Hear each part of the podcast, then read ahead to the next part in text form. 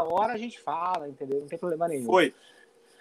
Fala, galera da TV Maldita, começando mais um episódio das lives mais odiadas do metal e da TV Maldita brasileira. Hoje temos aqui a presença dos Lords, Rodrigo Oliveira e Pedro Chinelo, e também estou aqui com o senhor Gilson Naspolini mais um dia. Lembrando para todos vocês que todos os superchats que vocês mandarem para a gente vai diretamente para o grupo União Musical, que é administrado pelo nosso grande parceiro Cássio Cunha, que está fazendo um trabalho maravilhoso, ajudando os músicos que estão passando dificuldades com as contas básicas, e também tem a equipe técnica que está recebendo um certo apoio. Vamos só esclarecer esse negócio do superchat. Todo mundo que mandar o superchat vai aparecer aqui na tela e a gente vai agradecer. Se a pergunta for legal e estiver dentro do assunto que a gente está falando, a gente vai utilizar a pergunta. Se o cara mandar é, ofecia de shopping, é, tipo palavrãozinho de shopping, a gente vai agradecer a grana e vai mandar tomar no rabo. O nosso vai escrever em português também, né? Exatamente. Aí que, olha. É, a gente, é, se vocês tiverem, cara, se vocês tiverem dúvida de como escrever um texto para que as pessoas entendam, entrem em contato com o Pablo Jamil, que ele veio aqui, deu uma aula de português, é importante pra caralho. Uma vírgula pode mudar completamente o sentido da frase, entendeu? Então, isso é muito legal. Então, hoje a gente vai conversar com o Rodrigo Oliveira, com o Pedro Chinelo. Quero dar boa noite para os nossos convidados. Aqui ainda é final da tarde, né? Mas boa noite, Rodrigo Oliveira e Pedro Chinelo. Sejam bem-vindos à live da TV Maldita. E aí, Aquiles. Fala, Gilson. Fala, Pedro. Boa noite, galera que está assistindo aí. Prazer estar aqui com vocês. Só monstro, só fera aí. Ó, Bateras Beat aí. 35 Valeu, pontos. Fabrício do Bateras Beat, muito obrigado, está sempre apoiando aqui. Pedro boa. Chinelo, boa noite. Obrigado, parceiro. obrigado pelo convite, mestre Aquiles. Muita gente já sabe um pouco aí da, da minha história e que você foi uma das principais influências para eu entrar de cabeça na, na música, né? Principalmente obrigado, no Pedro. pedal duplo. E por isso é uma honra estar aqui também com o Rodrigo e Gilson. Admiro muito o trabalho dos dois, já que já conheço. É isso aí. Obrigado. Obrigadão. Você e o Rodrigo já se conheciam pessoalmente? Eu também levei esse susto, Gilson. já? Olha aí, não, ó. pessoalmente não. Não, pessoalmente não. Olha aí, quero agradecer muito o Henrique Field. Ó, ele falou o seguinte, ó. Queria destacar aqui que as linhas de bateria do Pedro no último álbum do, do Almar são nível Temple of Shadows para cima. Lembro do Pedrão há mais de 10 anos atrás, cabeludo, mandando vídeo para promo da RMV. Gilson, sou seu Nossa. fã pra caralho. Melhor professor do YouTube. Monstro, Aquiles, cavalo. Muito obrigado. Ó, se você mandar cenzão, você pode chamar a gente do que você quiser, entendeu? Você... Aí a é, gente vai até dar risada. Vai ficar muito feliz. Já vamos matar esses, esses outros superchats que tem aí, ó.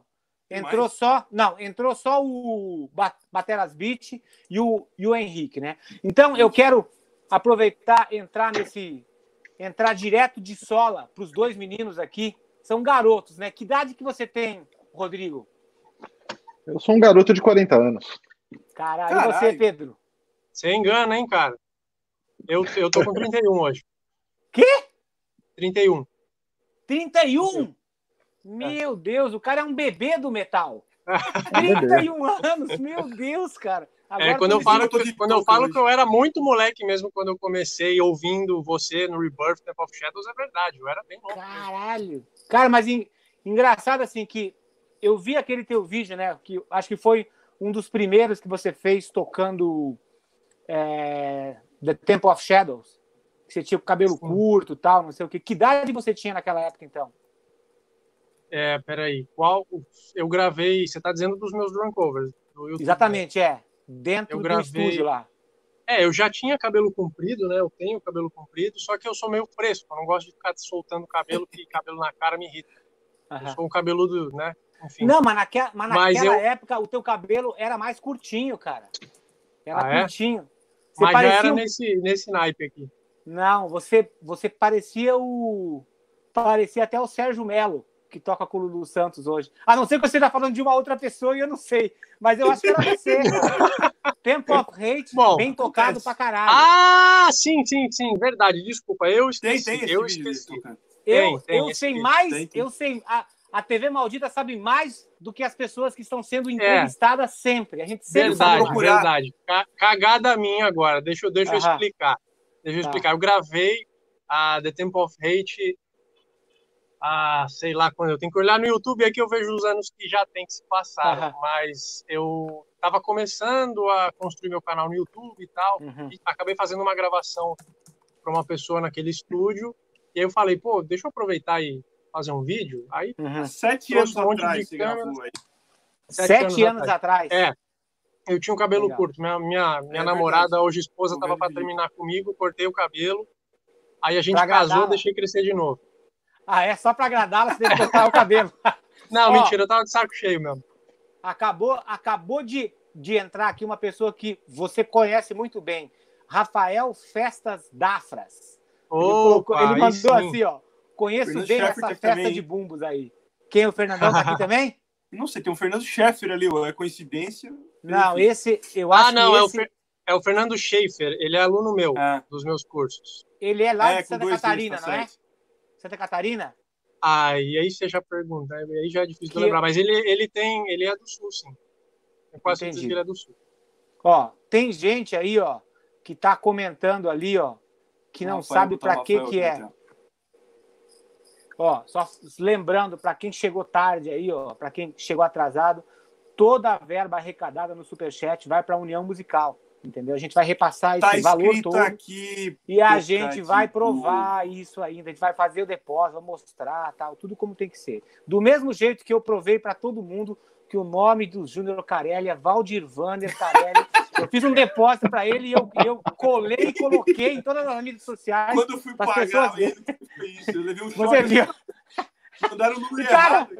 Sabe o que é mais engraçado? Um monte de gente entrou e falou assim: caralho, então é verdade, o nome do cara é esse. Até hoje o nome é tão ridículo, tão feio, que as pessoas acham que é brincadeira, o que a gente está inventando, né? Bom, mas seguinte, vamos, vamos entrar de sola aí no assunto principal, porque a, a galera aqui da TV Maldita, a galera que assina gratuitamente a TV Maldita, eles sempre querem saber da mesma coisa. Como é que eu faço para fritar os bumbos? Eu quero que você, Pedro, e você, Rodrigo, falem como é que vocês entram em forma quando vocês vão tocar uma música que é mais rápida, ou quando vocês vão começar a fazer uma turnê, ou simplesmente para manter a forma, o que, que vocês estão fazendo nessa quarentena.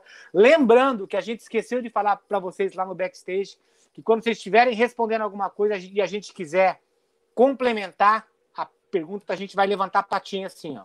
Levantou a patinha, você dá o espaço para a gente falar. Então, beleza. Qualquer, do, qualquer um dos dois que quiser começar, manda bala. E, ó, não adianta mentir que a TV maldita tem detector de mentira. A gente quer saber o segredinho para tocar os bumbinhos rápido e bem, bem lisinho, né? Todo o tempo da música bem lisinho, sem bumbo mais forte, sem mais fraco tal, e com aquela fluência que só os grandes têm. Valeu, Matheus. Bom, obrigado, Matheus Vaz. Tá sempre aqui. Né, obrigado. obrigado. Valeu, Matheus. Bom, é, eu acho que o. É lógico, o treino é super importante, né? E principalmente, tem muita gente que pensa que ser músico é fácil, né? É fazer um ensaio uma vez por semana com a banda e tá legal pra caramba. Vou treinar um dia antes do ensaio para tirar aquela música legal e fazer minha festinha dentro do estúdio com os meus amigos. Mas não, cara, você quer ver de música, todo mundo que está aqui nessa live sabe que você tem que é, tratar a música conforme qualquer carreira. É, você vai ser médico, você não vai ser médico uma vez por semana. Você não vai estudar uma vez por semana. Tem que estudar todo santo dia, você tem que se dedicar.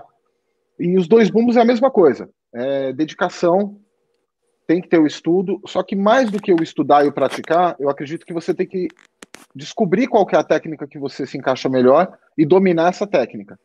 No momento que você estudar para dominar essa técnica, você tem uma facilidade maior de não precisar ficar 5, 6 horas por dia em cima desses bumbos, mesmo porque tem dia que você está estafado e você é melhor você se recuperar desse staff para continuar os seus estudos do que continuar forçando, forçando e ter alguma lesão.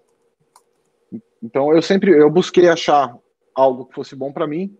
Né? Eu uso Hill Up com Ankle Stroke, é o que eu uso, que eu gosto de, o que eu me adaptei muito bem.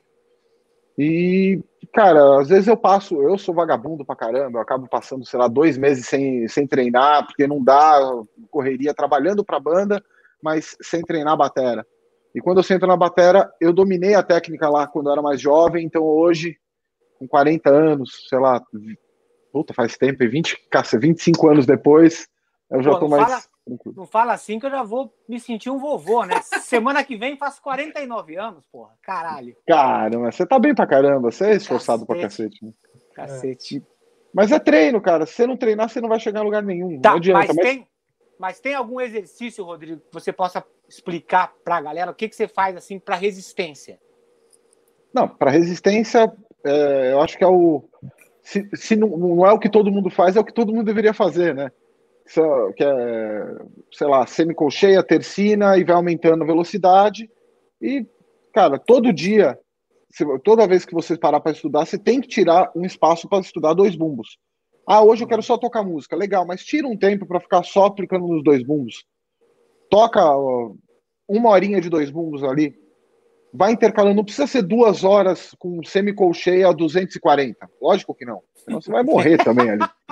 Porra. Infarto, vai infartar. Você vai infartar. Mas, lógico, faz uma, uma tercina, vai aumentando, uma semicolcheia, vai intercalando é, algumas levadas diferentes, velocidades diferentes, mas dentro de um tempo legal. Não adianta você falar, fiz 10 minutos. Fala aí, Pedro. É, você falou uma coisa interessante da, da questão da técnica, né? A galera é, eu, eu, trabalho muito dando aula e muita gente quer sabe tudo da teoria, né? Pergunta, ah, como que eu desenvolvo melhor o swivel? Só que aí você vai ver o cara, ele não sabe tocar 100 BPM ainda, ele não tem nem coordenação para tocar o alternado, né? Galera, então, essa... de, de, deixa eu só interromper aqui, me desculpa aí. Ó, swing, cara, é muito fácil. Pega uma mulher, vai num clube de swing, faz uma puta numa festa. Mas é swivel, não é swing. Mas a pergunta essa, é, vai, Pedro, vai lá. Já encaixa essa pergunta veio antes de eu, de eu começar a falar. Ou veio, veio agora? Exatamente. Veio, não, junto, veio um pouquinho antes, é. Veio ah, tá. É, a técnica do swivel, só para deixar claro, né? A gente tem, pensando em três técnicas básicas, é, heel up, né? Que é o calcanhar levantado, técnica do calcanhar levantado. O ankle motion, que a gente gira mais o, o tornozelo e deixa a perna mais parada. E o swivel, que é a do giro dos calcanhares. É, aí tem muita gente que pergunta, não, mas como é que eu desenvolvo o swivel? Como é que eu desenvolvo o ankle motion? É, e tem uma frase que eu uso, tem uma frase que eu uso muito nos meus cursos, que meus alunos já devem estar de saco cheio de ouvir, que é foco na técnica e na precisão. A velocidade é uma consequência. Né? Porque a galera quer tocar rápido. Uhum. Ah, eu preciso tocar rápido, mas pensar no, no, no, dia a dia ali, começar a tocar devagar, desenvolver o primeiro movimento, a galera não quer, né? E a, a minha forma de começar a aquecer, né? É, o meu dia a dia, que você tinha perguntado aqui, é, eu sento na batera, pego o meu celular, começo a mexer em Instagram, Facebook, começo a responder mensagem, olhar comentário de YouTube, enquanto eu tô com os meus 140, 150 BPM ligado no ouvido, aquecendo, e fico pelo menos 10 minutos. Aí o, o, o metrônomo está programado para acabar em 10 minutos. Ele para, eu já me ligo, coloco, aumento mais 10 BPM e fico mais 10 minutos. fico no celular. É dessa forma que eu aqueço. Aí depois que eu já estou morrendo, canela fritando, as pernas morrendo, aí eu pego as baquetas e começo a tocar. Entendi. Pedrão, ó, Pedrão, aproveita aí e comenta da Marina Pará. Marina Pará. Boa, Nina. Eu vi essa live, disse, eu vou passar a chamar ela de Marina também. Marina Legal, também, é pelo, pelo respeito, né? Marina. Nina é muito é, íntimo. Marina. É. é. Ó, TV Maldita é a única TV que eu assisto. Sensacional. Sou fã de vocês. Fui aluno do Aquiles e agora o Pedro é meu professor de pedal duplo. Vou ter que tocar direito isso aí. Sensacional. Inclusive, a, a, Nina me mandou uma mensagem essa semana no, no Facebook, falando: pô, posso te mandar um vídeo tocando uma música minha? E a gente tem um grupo de alunos no Facebook que, quando ela posta alguma coisa lá, tocando, estudando, treinando matérias da, do curso, é, a galera se inflama de um jeito muito legal, tipo, e, e, ela, ela tinha perguntado se podia mandar no privado para mim, porque não era assunto do curso. Eu uhum. falei, não, manda no grupo, a galera gosta muito quando você posta, né? Legal. Motiva a galera, então é muito legal. Uhum. Nina, sensacional, você é um, um, uma profissional exemplar, parabéns. Sensacional. Antes da próxima pergunta aí, Gilson, vamos matar todos esses superchats aí que tá tipo Sim, uma é. festa. Tá a festa é, da cor aqui. Vai lá, Pedro Paulo aí, é, Marques. É, Paulo Marques, 20 conto. Que encontro é esse, hein? Só fera. Pedrão é meu professor de pedal duplo. Queria que vocês falassem, falassem sobre a dificuldade da música Spread Your Fire. Tenho o sonho de tocá-la um dia. Abraço a todos. Que dificuldade? Essa música é mó, mó baladinha, pô. Nossa! e mais uma pro Jonathan Priester aqui. Pedrão tá em todas, ó. Pedro, é. qual foi seu divisor de águas em dois bumbus?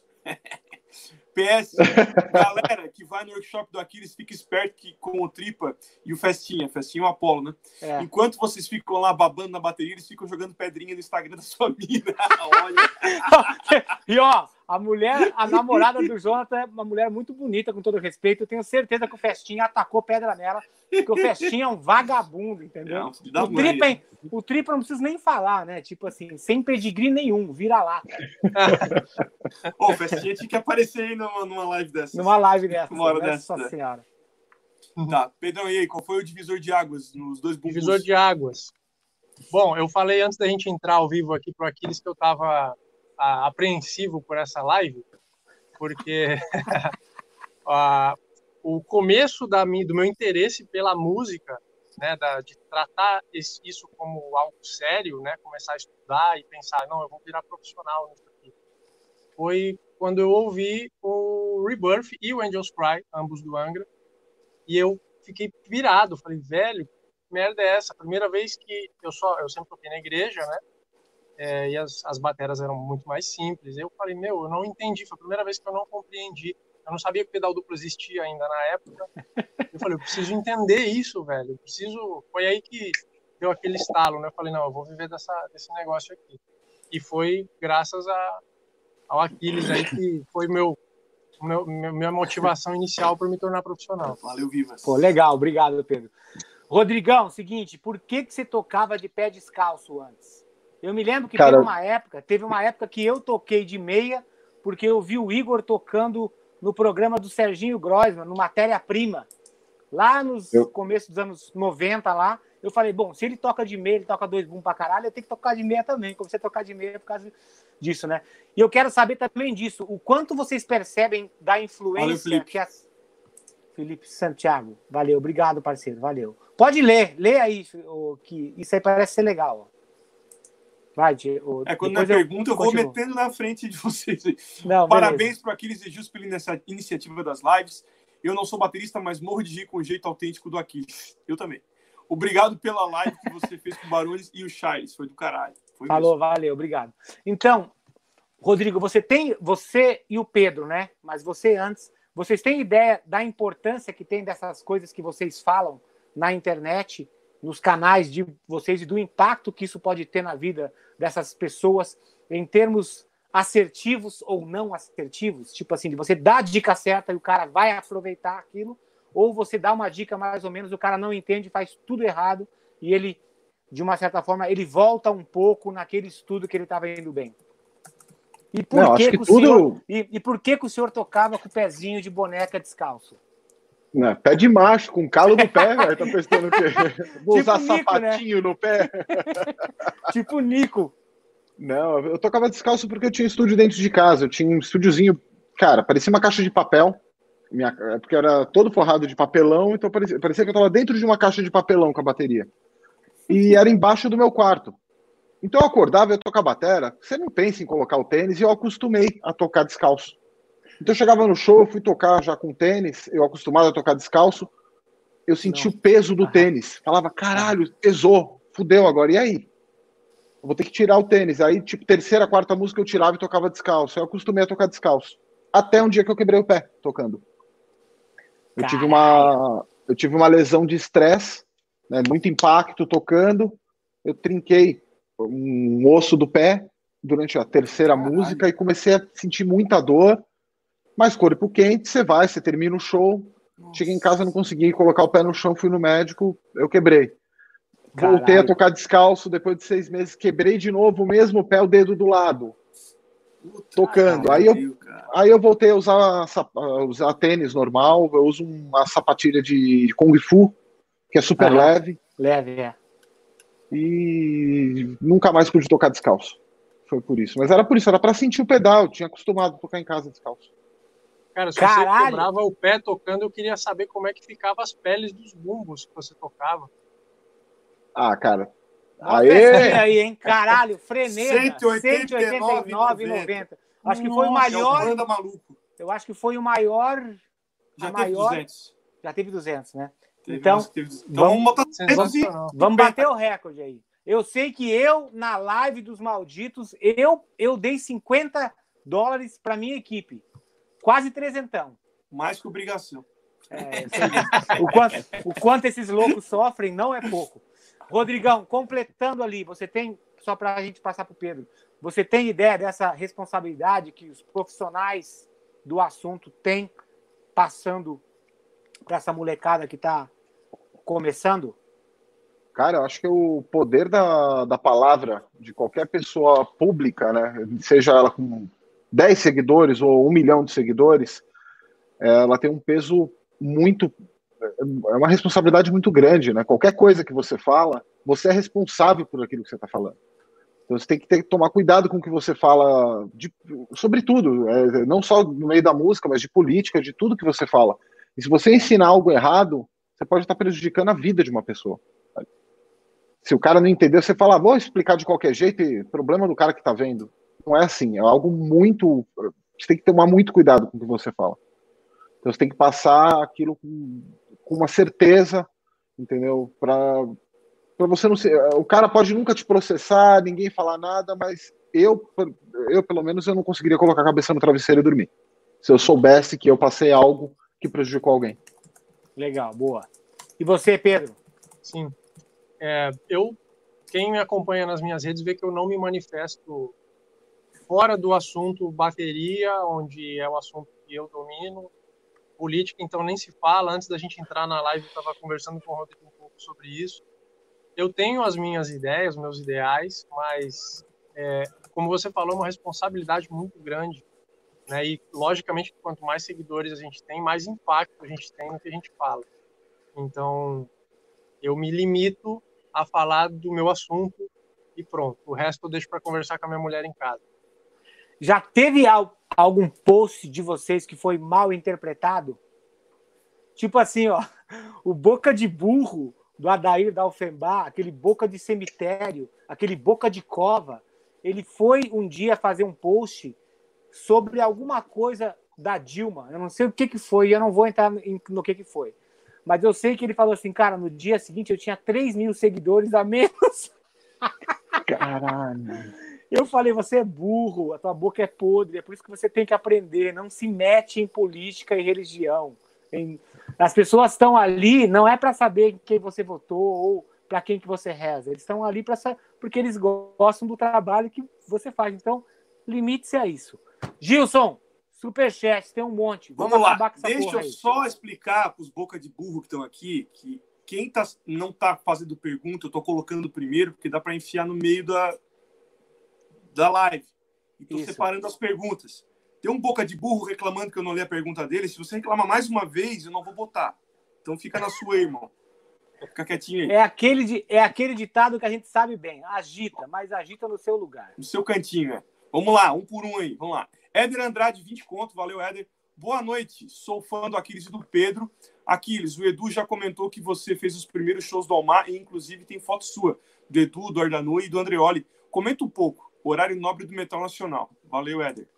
Cara, era sensacional. Eu fiz sub, né? Porque o Adriano Daga, que era o Batera, foi, um, foi o. Foi, foi, acho que foi o Cássio Grilo que gravou o disco. O Adriano Daga tirou as músicas para tocar.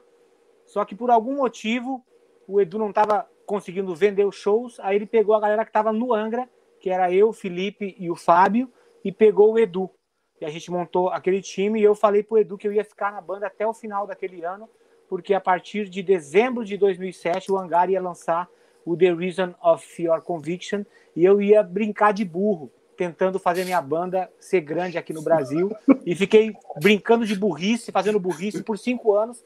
Aí eu desisti e falei assim: eu sou um artista solo, meu nome é Aquiles Priest, eu vou emprestar o meu nome para as bandas que quiserem me contratar, e a partir de então eu nunca mais eu fui burro.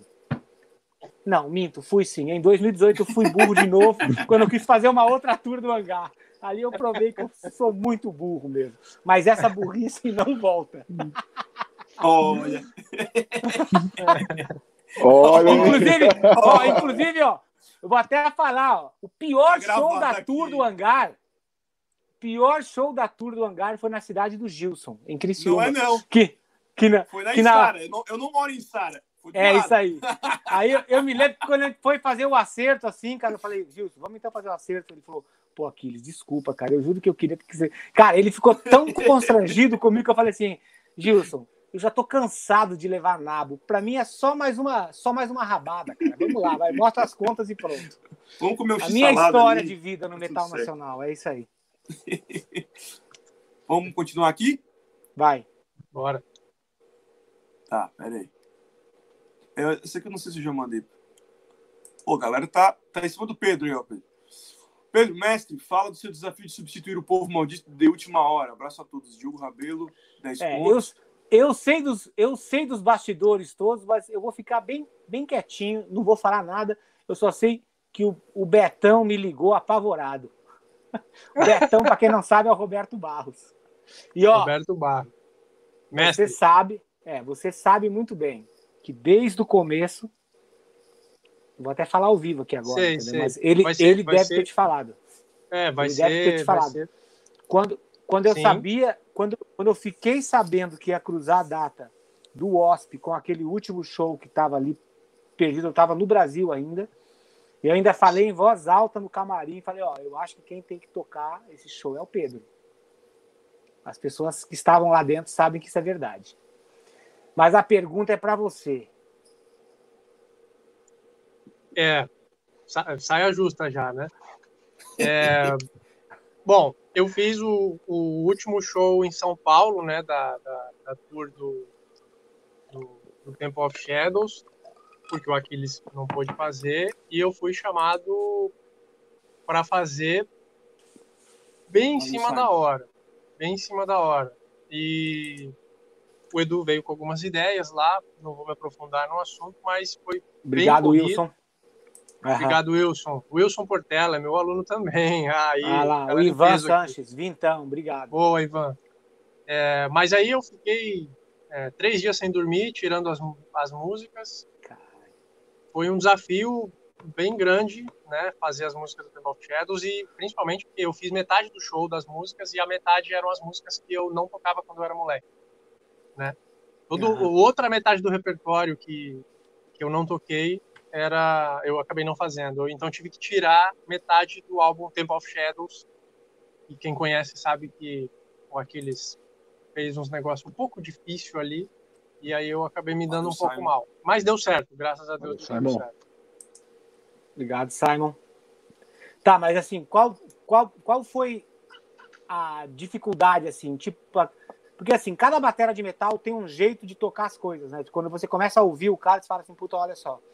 Ah, o começo das frases dele é desse jeito, assim. Qual foi a coisa assim que você que você achou mais difícil incorporar? Porque você sabe como é que fã de Angra é, né? Sim, cara, com tipo assim, certeza. assim, é meticuloso, né? No ponto, assim. Sim, sim. No, eu, eu acabo sendo muito detalhe. sistemático, né? Peter, Peter, Peter, obrigado. Peter, obrigado, valeu. é, eu sou muito sistemático, né? Eu sou bem detalhista também. E quando eu vou fazer um drum cover, né? Muita gente sabe que eu faço bastante drum cover. Eu gosto de colocar a identidade do batera que gravou é, dentro da, da, da, música, né? Respeitar as ideias. E como eu comecei tocando, né? Que eu até assisti a live com o Eloy, que quando ele começou, né? A galera falava, nossa, o Eloy é o mini Aquiles, tal, é igual, não sei o que lá. Uhum. Quando eu comecei, era a mesma coisa, né? Porque eu comecei tocando, né, ouvindo Angra. Então, para mim, incorporar as bateras do Temple of Shadows não foi difícil, porque já vem de uma influência desde o meu início com o pedal duplo. Uhum. Boa, Everton. Então, meu aluno também. Valeu, Everton. Valeu. Pode mandar mais, Everton. Tem mais aí, Gilson? Tô primeiro passando os, os que não são pergunta, né? Tá. Deixa eu voltar aqui. O Simon já tinha ido, o Ivan, peraí, deixa eu voltar lá no. Lá em cima aqui. Só um pouquinho. Tem mais. Tem um cinquentão aqui em cima perdido, ó, do, do Henrique Field. Não pode? Não, não pode deixar de, passar, deixar ah, de tá. falar cinquentão. É, né? sempre, é, exatamente. É sempre bom lembrar o quão grande e monstro é o Gilson. Olha só eu, obrigado. Noto que a galera não dá devida atenção. Cara, é porque aqui meu papel não é falar, é ouvir, né? Eu vim aqui para. Não, mas. O, a entrevista, cara, fazer tipo assim, perguntas. As pessoas entendem eu, errado às vezes. Cara, eu não teria como fazer esse tipo de coisa sem ter o Gilson aqui. O Gilson é mais importante do que eu. Ele, ele, ele prepara todo o esquema da live, todos os links, deixa os nomes prontos tal. Ele organiza tudo. Ele tá fazendo todas as artes, ele tá fazendo agenda, é super, super organizado, cara. Então, assim, não daria para eu fazer isso tudo. Então, o Gilson é fundamental. Se, o, se um dia o Gilson pedir as contas na TV Maldita, acabou. acabaram as lives. Não vai ter mais, porque não dá para fazer é muita coisa. E a mesma forma que eu sempre agradeço às pessoas que vêm participar da live, que eles estão deixando de fazer alguma coisa. É, podia estar estudando, podia estar vendo filme, podia estar tomando conta de outras coisas tal. Então, comendo petisquinho. Pô, é coisa é importante e eu tá. agradeço a todos que fazem parte. Qual que era a pergunta ali do sobre o que falei do Tinelo? Escutem um áudio é, nada mais. Moleque é, só fiz um comentário do Tá, quantos do, discos né? que você gravou com a Almar, Pedro? Um. Um. Só o Evo. Tá. É. O Evo. Então, beleza. Isso. Rodrigo, eu quero saber o seguinte: eu sei a resposta, mas eu quero saber da sua boquinha. Existe democracia em banda de heavy metal? E como é trabalhar com legendas do rock, como o Eros Trent e o Pompeu. Você também trabalhou uma época com o Silvio, né? Como é Valeu, que Marzeu. é a tua. Brigadão, Marzeu. Como é que é assim? Você é um cara mais novo, né? Tipo, tipo 10, 15 anos mais novo que ele. Você vem com uma mentalidade completamente diferente. Como que era você sendo jovem, vendo aqueles caras que têm aquele aquele eles têm um negócio meio presetado, o jeito que eles fazem a coisa, e como que você conseguiu se inserir nisso e se sentir à vontade. E ah, expondo a sua opinião, é claro. É difícil lá, porque eles têm. Todo mundo tem vícios, né? Eu hoje, com 40, eu tenho vários vícios que são algumas coisas boas, que, quer dizer, eu acho que são boas, até me provar o contrário, são coisas que eu acho boas. E com o Chorus é a mesma coisa. Quando eu entrei na banda, era o Dick, o Silvio Pompeu, eles sempre estavam certos. É, por mais que você prove que tá, eles estão sempre certos. E isso democracia foi mudando com o tempo. A democracia é ótima que tem que ter em banda, né? E com o tempo foi passando, a gente conseguiu trazer novas ideias e mostrar que nem tudo que estava formatado na cabeça deles era o certo. E tem outros caminhos melhores que vai dar mais resultado. Então a coisa foi mudando e hoje eu tenho eu tenho uma, uma voz ativa dentro da banda. É, muitas das vezes eu que resolvo muitas coisas dentro da banda, eu que faço campanhas da banda, eu que resolvo gravação de disco novo, eu que dei a ideia de estar. Tá... Oi. Como que um cara que é o mais novo da banda acaba meio que gerenciando essas coisas da banda? Provando Como que, é que eles estavam errados. Fazendo entrar dinheiro, meu. Sabe o que, que é você tá na banda cinco anos e puta, ainda vai naquela aquela velha história? Não, vem pra minha cidade, eu paguei metade, mas a outra metade eu te pago quando você chegar aqui. Cara, não existe ah, isso. É. O cara vai te dar o balão, você não vai receber. E eu coloquei uma regra dentro da banda. Enquanto não receber tudo, a gente não sai de São Paulo. Então eu comecei a colocar algumas coisas e começou a, começaram a dar certo. Mas são coisas que eu mostrei que dava certo. Se eu não tenho como, se eu não mostrasse isso, é difícil você ganhar só no Gogó, né? Fala, Gilson. Com certeza. Tem perguntinha para o Rodrigo. A gente, é, claro, por horários muito diferentes, ele provavelmente não vai saber disso, mas a gente dividiu o palco num festival agora em fevereiro, em Otacílio Costa, aqui no interior de Santa Catarina. E, e eu sei que, bom, já deve ter tocado bastante por aqui, porque tem bastante festivais em Santa Catarina, né? De, de metal, festivais importantes. Queria que você falasse um pouco sobre a sua experiência nesses, nesses festivais de, de Santa Catarina em especial, ou se tiver algum comentário sobre, sobre o Otacílio lá, que foi bem legal, a galera curtiu bastante o show de vocês. E aproveita é, aí, Gilson, e já coloca depois o comentário do Hermano, que tem um link que eu vou fazer uma pergunta depois pro Rodrigo aí. É, é que eu não queria subir, descer os superchats que vou perder os, os que estão aqui engatilhados, tá? Por isso. Tá, então ah. eu mesmo falo aqui. Então, tá. tá. Vai lá. Vai, Vamos lá. Ah, os festivais do Sul são sempre. É, é, totalmente diferente dos festivais que a gente vê no resto do país, né? Festival no Sul. O Aquiles já deu uma risadinha, eu já sei porquê, mas não é por causa disso, não. Aqueles que. Ó, festivais... A galera fica mais assim, né? Eu não falei nada, porra. Tô só tomando um suquinho aqui de. Pô, suquinho de laranja. Ontem. Tô, e tô tentando não quebrar o copo que nem eu fiz ontem. Hoje. Nossa, eu quebrei um copo aqui ontem, foi tipo quase por, tudo por cima, que tô bem calmo hoje. Eu vi, eu vi o copo ontem. Bom, os, festivais do Sul, eles sempre buscam ser os festivais mais próximos da, da cultura europeia de camping, ter várias bandas, dois, três dias acampado. Isso é legal pra caralho. A única vez que foi, foi feito isso no Brasil, fora do Sul, não deu muito certo, que foi no, no Moa. eu, recebi, eu, eu recebi metade desse cachê só e eu, eu tava lá em São Luís ainda. Se o Rodrigo tivesse eu recebi 100%, toquei. Caralho, Viu? Assim. Tem que fazer um cursinho com o Rodrigo. É. Não, mas esse daí você pergunta para Puta, pergunta pro Eros, ele vai rachar o bico. A gente ficou até. O nosso voo era às 9 da manhã, a gente ficou até às 5 da manhã num chat, no MSN ainda. Eu falando, não saio de casa enquanto o cara não pagar. Eu fiz, a gente fez uma amiga nossa que estava no local pegar o dinheiro com o contratante lá e mostrar na câmera para a gente, ó, tá aqui o dinheiro, podem vir. Aí eu falei, agora sim, vamos para o aeroporto. Não ia ser, eles, não, é, recebe aqui, eu já caí nessa muitas vezes, não, não cai mais não. Rodrigo, então, ó, legal. A, aproveitando aqui, ó, o superchat do Hermano Ninho, que mandou dezão. Rodrigo, como foi a adaptação de sair de um som do Corsos para tocar no Armored Down? Qual o seu álbum preferido do Corsos? Abraço a todos. Patrocínio Coque Bambu. Bola na rede, pau no seu cu. Valeu, irmão.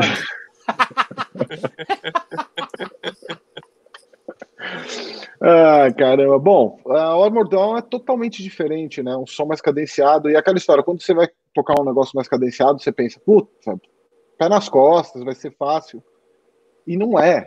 É totalmente diferente o jeito que você toca você tá acostumado, você tem uma, uma mecânica já pronta para tocar no Corsos, tem músicas que são, sei lá, dois bumbos BPM semicolcheia 220, 225 em single, então você está acostumado a tocar daquele jeito, aquela postura, e quando você vai tocar um som que tem levadas que é 110 BPM, soltona, peso, você fala, puta, vou tirar de letra. Não é. Não é. Daí você começa a falar, puta, bati muito forte nessa música, eu tô estourando muito prato, aí você começa a ver que você tá tocando. Não, peraí, tem coisa errada. Então você tem que se readaptar. É igual, eu vi você tocando, em alguns vídeos, você tocando com o Oscar, aqueles, e é diferente eu ver você tocando com o Oscar e ver você tocando Angar, Angra. Ah, é. É um, é, é. é um outro jeito, é um, você tocando, no, fazendo levada no Crash. No Crash. Sabe? Você nunca faria levada no Crash não. se não fosse, a, é. se a, a música não pedisse aquilo, para fazer é. daquele jeito, igual Só o Oscar. pagasse para ele fazer. E se o chefe não falasse assim, ó, ei, isso aqui é no creche. Nas, nas primeiras vezes eu tentei, né, fazendo rádio, no chimbal. Não, tem que ser aqui, ó, no creche. Falei, ah, tá. Ah. eu sei que você nunca faria levada no Crash. Você não gosta, não é do seu perfil, é. não é do seu gosto. Não é do meu estilo, né? É. Exatamente. Então, é, e então, no Armor é, foi a mesma parte. coisa. Agora, uma, uma, uma pergunta. O, o Armored Down foi de uma certa forma influenciado por aquela outra banda, banda Viking, o Amon Amarth? Não, nada a ver. Nada, Na verdade, nada o, a ver? não, o Armored Down não é Viking. É uma banda hum. que o, o, vocalista, o Eduardo, ele adora a, a, mitologia, ele gosta das histórias vikings, daí ele faz letras é, com histórias vikings, mas o som não tem nada a ver com. Puta, pensa, a gente vai falar kill, kill. Você vai falar kill, é kill. Sabe? Uhum. Você vai soltar o, o viking que tem dentro de você, né? Aquele solo. A gente não tem nada de viking. É tudo pardo, velho. Não tem, nada, não tem nenhum viking na banda. Não tem como. Entendi. Vai lá, Gilson, superchat. Vamos lá, super então. superchat ativar. Vamos lá. Voltando pro Pedrão. O Fernando Castro mandou 10 conto. Pedro, Boa. fala do Danilo Lopes, uma das suas influências, uma das maiores, e uma das maiores também. Aquiles Boca de Burro, sou seu fã. Obrigado, Fernando. É, Valeu, bom, Danilo Fernando. Lopes, eu com 12 anos eu escutei Angra, falei, preciso ser músico, tal, comecei a correr atrás. E aí eu descobri que o Danilo Lopes, Danilo Lopes é fundador do Eterna, uma banda de white metal e também do, do Cerimônia. Eu descobri que ele tinha voltado de São Paulo para Cubatão, que era a cidade natal dele, e Cubatão fica a 40 minutos de ônibus daqui de Santos. Eu estava com 13 para 14 anos, mais ou menos. Fui atrás dele e falei: Danilo, você precisa me ensinar a tocar pedal duplo. Eu preciso entender esse negócio. E aí comecei a fazer aula com ele, fiz três meses de aula, que era o dinheiro que eu tinha. E a, tudo que ele me passou, é, o Danilo é um mestre e, e, não só toca muito batera, como canta um absurdo também. O Edu é, Palácio uh -huh. fala o tempo todo que ele é muito fã do Danilo cantando também. É. é. Então, eu devo muito da minha história, meu início no pedal duplo ao Danilo. Maravilha. Vai, Gilson. Ó, tô gostando da galera. Estão fazendo perguntas bem sucintas, respostas bem sucintas pro Superchat, é, porque tem aí. assunto pra caralho.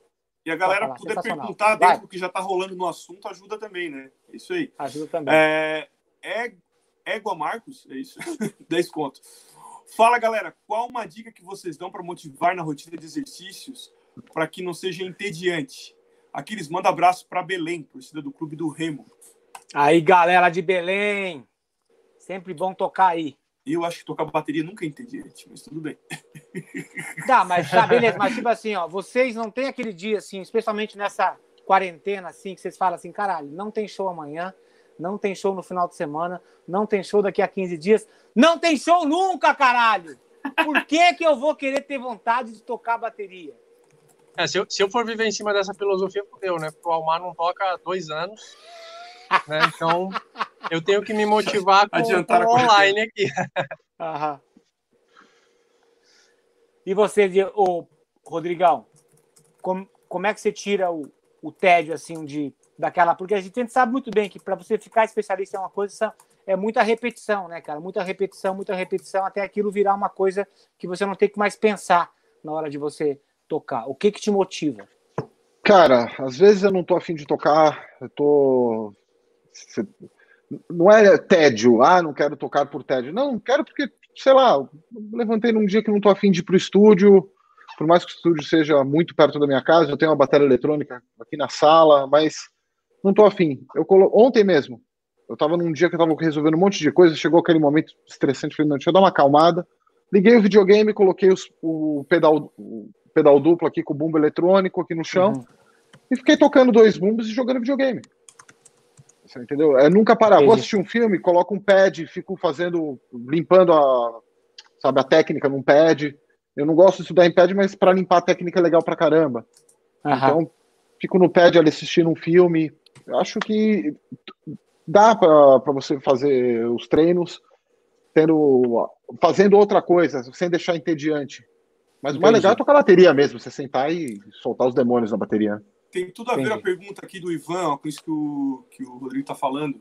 Uhum. Ivan Sanches, 20 conto. Para quem tem bateria, em ca... tem bateria em casa, mas só consegue estudar à noite, vale a pena trocar as peles de resposta por peles mudas, matar um pouco o som quando for para tocar para valer? Né? Esse lance de se adaptar Cara, né? e encontrar maneira vale, de... vale qualquer coisa quando você achar que isso vai resolver o problema para você não ser um vagabundo e ficar dando desculpa que você não consegue tocar. Só isso qualquer coisa. Pode botar, sei lá, pô, na época que eu estava começando com o hangar, eu morava em apartamento, eu tinha só, só trampava com um pad, o meu rádio tinha uma fronha de travesseiro em cima para eu ficar tocando ali para não Valeu, ter Simon. som, entendeu? Rodrigão, então, porra, não tem Valeu, Simon. Valeu, Simon, obrigado. Valeu. Continua, Gilson. Tá, Vamos agora finalizar que, eu cheguei no, agora que eu cheguei no sticker de novo aqui de 189,90. Vai lá, obrigado. É, esse aí já tinha passado. Deixa eu vir aqui no, no Lucas. Lucas Batista, 25 reais. Valeu, irmão. Muito fã do trabalho de vocês, da, da iniciativa das lives. Vocês recomendam manter preso o batedor ou não? O batedor no bumbo, na prática de dois bumbos, pedal duplo e o porquê? Não entendi nada. Fui aluno do Perutinello e foi um divisor de águas para mim. Vamos repetir. Vocês recomendam manter preso o batedor ou não? Faltou uma interrogação ali, né? O batedor no uhum. bumbo, na prática, não entendi. Ah, eu entendi, eu entendi. Quer deixar colado na pele depois que toca. Ah, né? tá. é, é, é, descansar o pé, né? Descansar o é, pé. É, eu sempre toco e descanso o calcanhar pé. quando tem espaço de tempo. De brigar com, é. com, a mola. Ah, pra Ó, mim, pé direito eu descanso, pé esquerdo não, eu deixo solto. Eu acho que é, é muito de cada um, né? Vai no feeling, né? É, o que eu vejo é, muito, o... do, dos, principalmente dos iniciantes, é. Eu sinto que para a maioria no começo é mais fácil manter o batedor manter, apoiado né? e esquecer o rebote que está acontecendo. Foca em fazer é, o movimento correto, depois você começa a limpar, tirar os é. rebotes, que aí seria descansar o pé, que aí você já está um pouco mais experiente. É isso aí, boa. Cristiano Carvalho Pinto de Almeida Vintão. Rodrigo, boa noite. Quais Obrigado, são as suas maiores influências na bateria? É, cara, não dá para fazer cinco perguntas, né, meu? É uma por vez, tá? Então vamos começar. O que eu acho do Vini Paul? Eu acho lindo o Vini Paul, porra. O batera de metal que não curtiu o Vini Paul não é o batera de metal. Ponto. Ó, tá. Então vamos responder tudo. Como fazemos para comprar os pratos, a signature do Aquiles Priester? Na lojinha maldita? É só você entrar em contato através do Instagram com a Import Music Brasil. Eles, eles fazem o prato chegar até a sua casa. Agora, tá, agora voltamos ao Rodrigo. Do, é, Quais as suas Minhas influências na bateria? Ah, puta, eu vou falar Com certeza não é o Dave Lombardi. Puta, pior que é meu, é Roger Taylor, Mitch Mitchells e Dave Lombardo. Valeu, Aí, ó, sabia. Valeu. Boas. Cara, o Roger Taylor, eu tava assistindo um documentário dele. Ah, vamos, Roger. Que, que saiu agora, né? Tipo, é, é, é Queen mais Adam Lambert. E uhum. eu vi, cara, a, a, o jeito que ele toca aquele chimbal dele continua igual, né? E é uma das coisas mais mágicas que tem, né? No som do Queen. Só que as pessoas, elas não entendem a magia que tem, né? O jeito que ele toca e, cara, tipo assim, quando você pega aqueles discos assim e você escuta e você fala assim, cara, o cara tocou essa música inteira em um take. E você escuta e não tem nada que te incomode, não tem um bumbo atrasado, não tem uma caixa fraca, não tem um chimbal fora do lugar, nem um prato, nada. É por isso que a banda é o que é, né? Gênios. Fala aí, Rodrigo. Não, e é o primeiro cara a usar crash de 20. Sabe, o cara, naquela época ele já usava crash de 20, fazia é levado em surdo. É. Sabe? É um cara que ele era além do tempo dele. É que Muito também não, quer, não dá pra gente ficar reparando na bateria quando você tem um Fred Mercury no vocal, né? Fica difícil, né? Você reparar no baterista. É verdade. Aquele solo de tímpano dele também é sensacional, né? Tem, tem, várias bandas que começaram a usar isso depois também. Vamos lá, o Ari Leonan, é isso? Leonan Boa, Lima Santos. Leonan, meu aluno também. Obrigado, Saíram todos os alunos do Pedro, pode mandar superchat aí. Ó. É isso aí. Desconta da mensalidade depois. É. Sabe para o Pedro Aquiles Gilson e Rodrigo. Pedro é um grande bater e bate professor. Pedro, como é saber que você é influência e referência com seus cursos para muita gente veredade no pedal duplo? Boa. Cara, é algo mágico, porque é, primeiro eu, eu eu era fã, sou fã do Aquiles, né? Já babei muito ovo hoje aqui, já tá bom. Mas pensar que pensar que a situação se inverteu em muitos casos, né? Tem muita gente que admira o que eu faço, o meu trabalho, é, respeita aquilo que eu falo, né? A respeito é, questão de, de, do assunto que eu domino, né, que é bateria, pedal duplo, é, é, algo que me motiva todos os dias. Inclusive, respondendo, dando uma, uma ligada com a pergunta anterior, tem aqueles dias que a gente está mais desmotivado para vir tocar e tal. É, ter essa galera que, que interage, que, que respeita, que, que, admira, né, acaba sendo uma motivação muito forte para eu levantar da minha cama cedo. Eu sou um músico estranho, né, eu acordo seis e meia, sete horas da manhã e vir para cá tocar mesmo num dia ruim. E é engraçado nesse dia que eu tô mais desmotivado, mais podre, querendo só ficar jogando videogame em casa, é, quando eu volto para casa depois desse dia do qual eu toquei, estudei, eu me sinto muito mais realizado do que nos dias que eu tô bem. Não sei se, se vocês têm essa, essa sensação também. Mas me Faz motiva sim. muito. Faz sentido, né? Porque naquele dia que você achava que, você, que não ia ter nenhum tipo de, produtividade, né? Se você consegue depois do dia você fala, porra, até que foi boa a prática, tal, meu corpo reagiu bem, você fica feliz, né? Você fala assim, bom, agora eu vou jogar videogame, então, e eu Exatamente. consegui praticar também. Então, é uma, é uma coisa legal. É a mesma coisa que eu sinto quando depois que eu corro, todos os dias assim, parece que daí o dia tá completo. O dia que eu não corro é o dia que tá faltando alguma coisa, entendeu? sensação Legal. louca.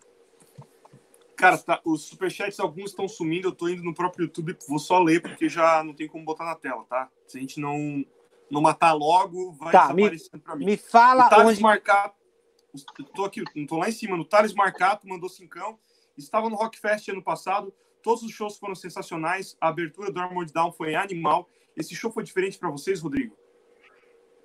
Cara, foi, foi o primeiro festival com, o Armor Eu já tinha feito com o Corsos bastante coisa, mas com o Armor não, só shows menores. É, menores. A gente chegou a tocar em, em, casas grandes, casas cheias, mas nenhum festival. Então foi o primeiro grande festival, né, com três bandas gringas, quatro bandas gringas, não lembro direito. É, e a gente achava que não ia ter ninguém, né? Primeira banda, banda nacional, né? A banda que para abrir a festa, né? Abre os portões, deixa a galera entrar. Mas quando a gente subiu no palco já tinha 18 mil pessoas no estádio. Foi legal Caralho. pra caralho. Foda. Foi muito legal. Foi, foi incrível ali, ó. Animal. Vai lá, vai lá Gilson. Tá. É, também, também não consigo botar na tela. Francisco Tadeu Miranda Mourão, filho. 20 conto. Pedro é um monstro na batera e o melhor professor de batera que já tive. Ó, mais um aluno seu, Pedro. Tô xiscando a 110 BPM na planilha de ouro ainda. Mas um dia Opa. eu tocarei Nova Era do Mestre Aquiles. Valeu aí. Deixa eu baixar Muito aqui. boa. Muito boa. Obrigado, Tadeu. Deixa eu baixar aqui. O Ederson Paiva Ferreira mandou dezão. Boa noite, monstros. Parabéns pela iniciativa das lives. Aquiles, dá um salve para, para o Dinho, matéria do de Angra dos Reis. Dinho, obrigado. Manda mais Masterclass com você em Volta Redonda, Rio de Janeiro. É, se quiser Obrigado. aparecer na tela, vai ter que mandar de novo. É. Alan Sérvio, 10 conto. Mestres, Pedro, meu professor de pedal duplo 1.0. E mapa de ouro e rudimentos 1.0. Aquiles Priester tem todos os seus DVDs, inclusive você assinou todos aqui em Cuiabá. Obrigado, Alan. Alan. Valeu. Hermano Ninho, 10 conto. Rodrigo, como foi a adaptação de sair de um som do Corsos para tocar no Isso aí já foi. Isso aí já, já falou. Qual o seu foi. álbum preferido do Corsos, então? Abraço a todos, Coco Bambu aqueles. Isso aí. Puta, álbum, álbum preferido do Corsos? É, é, o teu. Teu álbum preferido do Corsos. O meu é o Ties of Blood. Pra mim também é o Ties of Blood. É, eu vi muito que ele disse ali. Inclusive, só falando rapidinho, se dá pra cortar, é, sábado agora a gente vai fazer uma live. Ah, é verdade. Uhum. Tocando o Ties of Blood na íntegra com o Silvão. Com o Silvio, né? Eu sei. Eu até com brinquei Silvio. com ele. Você não consegue sair do metal, né? Ele falou: é não. verdade, essa porra tá me prendendo pra sempre. Vai, Gilson. Não... Vai lá. AndyMath89 mandou 10 pontos. Porra, mais de meia Obrigado. hora de live. Só agora percebi que o Rodrigo tá com uma camiseta do Lakers. Bora, Lacão. Lake tá. Roger Weber, 10,90. Salve, Pedrão. Pedal duplo 1.0 me ajudou muito. Boa. Valeu, Roger. Vladimir Farias, 10 pontos. Pedro, não seria legal que as novas aulas online considerassem alguns encontros presenciais? Um outro valor, um outro valor, claro. Amava os momentos de resenha pós-aula com os meus tutores. É, ultimamente é difícil, né, Pedro? Fazer é, presencial. É um, é um pouco, é um pouco complicado tentar é. presencial. Tem, a gente tem aulas aqui na escola, mas como dá para perceber, eu estou bem focado nos meus cursos online. É meio complicado conseguir reservar tempo, tempo né? para o particular. Mas sim, eu também acho muito, muito legal se eu pudesse ter mais tempo livre para conseguir conversar pessoalmente com, com todo mundo. Seria, seria demais. Beleza. Tá. Vem com o Rafa, cinco contos, pergunta para mim. Essa live é o presente de aniversário. Gilson, qual você gostou mais de tocar? No Pandora 101, do Nando Moura, ou de Molásios, e a música The Whisper é foda, uma ótima live. Cara, o Pandora foi o meu primeiro trabalho, assim, primeiro álbum que eu gravei. Eu tinha gravado alguns singles, isso aí foi no começo dos anos 2000. Antes disso, não tinha muita experiência com estúdio. Foi gravado inteiro ao vivo, foi aquele esquema tipo do Last Time do Aquiles, assim. Todas as minhas ideias estavam lá. Isso aí. Aquela frase de shopping do Aquiles. Então, o Dimolásio já foi com a Adair. Foi o. Aliás, acho que foi o primeiro trabalho de metal que eu gravei com a Adair. E eu até hoje gosto muito desse disco. E de Whisper, sempre que eu tenho oportunidade de fazer alguma clínica, eu sempre toco essa música. Tem alguns vídeos eu tocando aí no, no YouTube. Realmente considero essa, essa música muito foda. Obrigado pela pergunta. Valeu. E por falar em Last Time, ontem eu gravei a música Angel of the Stereo no pelo. É a música que eu me arrependo de ter colocado o bumbo do começo ao fim nela. Só deixei o alemão que me falou assim, ó, tira o bumbo só na parte do solo. Eu falei, puta, eu queria fazer uma música inteira, que ela foi 100% inspirada naquela música é, Leather Rebel, do Judas Priest. Né? Então, assim, cara, é uma música difícil de tocar até hoje. Até hoje é um demônio tocar aquela música. Tá lá no meu. Tá aqui no meu canalzinho aqui do YouTube, dá uma checada. E é tudo ao vivo, né? Porque eu sou um burrão, eu só aprendi a me gravar aos 48 anos. Então, assim, eu não, eu não sei como tirar os arquivos de lá, colocar no software. Eu só sei botar um pendrive e tirar um LR e eu aprendi a sincar embaixo do vídeo. Isso já, já é uma. Parabéns. A quarentena serviu para isso. Já tá bem legal. Eu tenho visto é. os vídeos, já tá bem legal. Tá, obrigado. Então, antes eu tinha um carneiro maldito que ele gostava de, de trabalhar. Agora que ele virou vagabundo, dublador do Netflix, fica fazendo sériezinha de vagabundo, ele não quer mais trabalhar. Os backing tracks que eu já paguei para ele na última gravação, que eu joguei dólar na cara dele, até agora eu tô esperando. Eu acho que o Netflix paga mais, hein? É, sempre assim.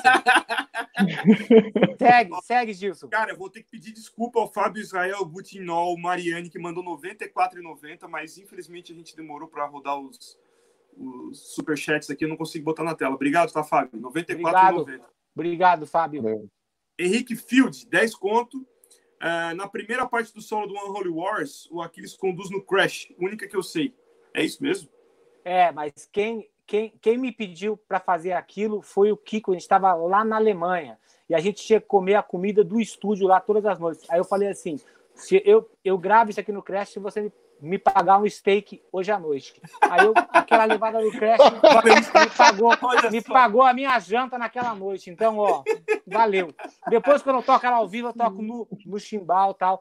Porque esse negócio de tocar no creche, você tem que, você tem que ter o, o, o equilíbrio para fazer aquilo direito. Quando eu faço isso ali no OSP, eu não, eu não conduzo em qualquer creche. Eu tenho um creche para condução só e eu deixo ele mais apertado que é diferente da forma como eu deixo os outros castes que eu ataco.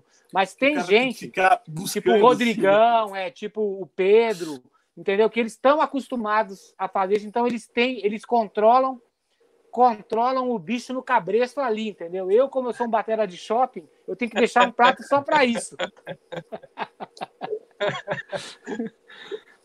Sensacional. Segue. Tá, o Nória mandou 10 contos, ele comentou praticamente a mesma coisa, né? A levadinha no Crash e tal, foi... É isso aí. Vá. Que ele já comentou, tá? Valeu, Nória. Ganhei um steak maravilhoso. Foi pago Valeu. em euro. Deixa eu ver se agora vai chegar no... Tá difícil chegar no cara do... que eu tenho na tela. Peraí. Nória... Uh, Renan Lucena, 5 pontos. Galera, o que vocês acham do Portnoy? Não sou batera, mas essa live está demais. Parabéns pela iniciativa.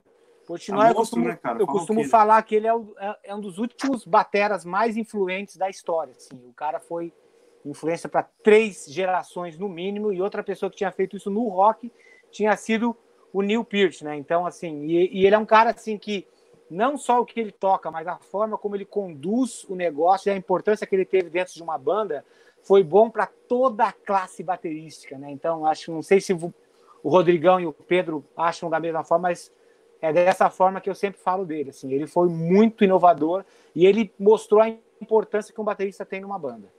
Ele era o frontman da banda quando ele estava na banda. É, é, é o Labri não, não, sabia conduzir a banda e o Portnoy conduzia o show. Ele, ele era o maestro. É, né? é foda. É, incrível. É, ele é incrivelmente musical, não tem, não tem o que falar. Sensacional. Desde sempre, desde sempre que eu ouvi Dream Theater, o Portnoy é referência. Isso aí. Vai lá, Gilson. Hugo, Hugo Moraes, Moraes ali, mandou, mandou 20 conto. Valeu, Obrigado. Hugo. Diego Taliatelli, 10,35. Estou começando agora e os vídeos do Pedro são muito didáticos. Rodrigo, sou seu fã. Não consigo passar de semicoxia CBPM. Como chego do outro lado? Continua aí, irmão. Continua Abraço aí, ó. E Gilson de Goiânia. E... Se inscreve, ó. Se inscreve no curso galera. aqui do parceiro aqui, ó. Ali, ó. Pedrão ali, ó. Pronto. Ali, ó.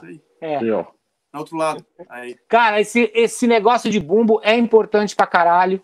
São poucas pessoas que descobrem o caminho sozinho. 95%, 95 das pessoas precisam de uma orientação. Entendeu? Os outros cinco são pessoas que já nasceram com o dom e eu não tenho explicação para isso, mas tem pessoas que têm mais facilidade. para fazer isso. Então, orientação é muito importante. Bora. Rodrigo Drummer, 1890. Sou aluno do Pedro no Mapa de Ouro. O mapa funciona mesmo. Orgulho de ter vocês como referência mundial. Valeu, Obrigado, Rodrigo. Glauco César Fragola, Obrigado, Cincão. Mais uma do Pedro. Pedro, meu professor de pé de baquetes. Symphony X ou Dream Theater? Vamos polemizar. Puta, eu gosto ah, Essa é uma pergunta para mim. É. Essa é uma pergunta é, para mim. Você, é. é. acredito que sim. Ah, cara, não consigo dizer que eu gosto mais de uma ou de outra. Eu tenho momentos que eu prefiro ouvir uma ou outra. Acho que é isso que eu consigo responder. Sensacional. Vai, vai, Gilson.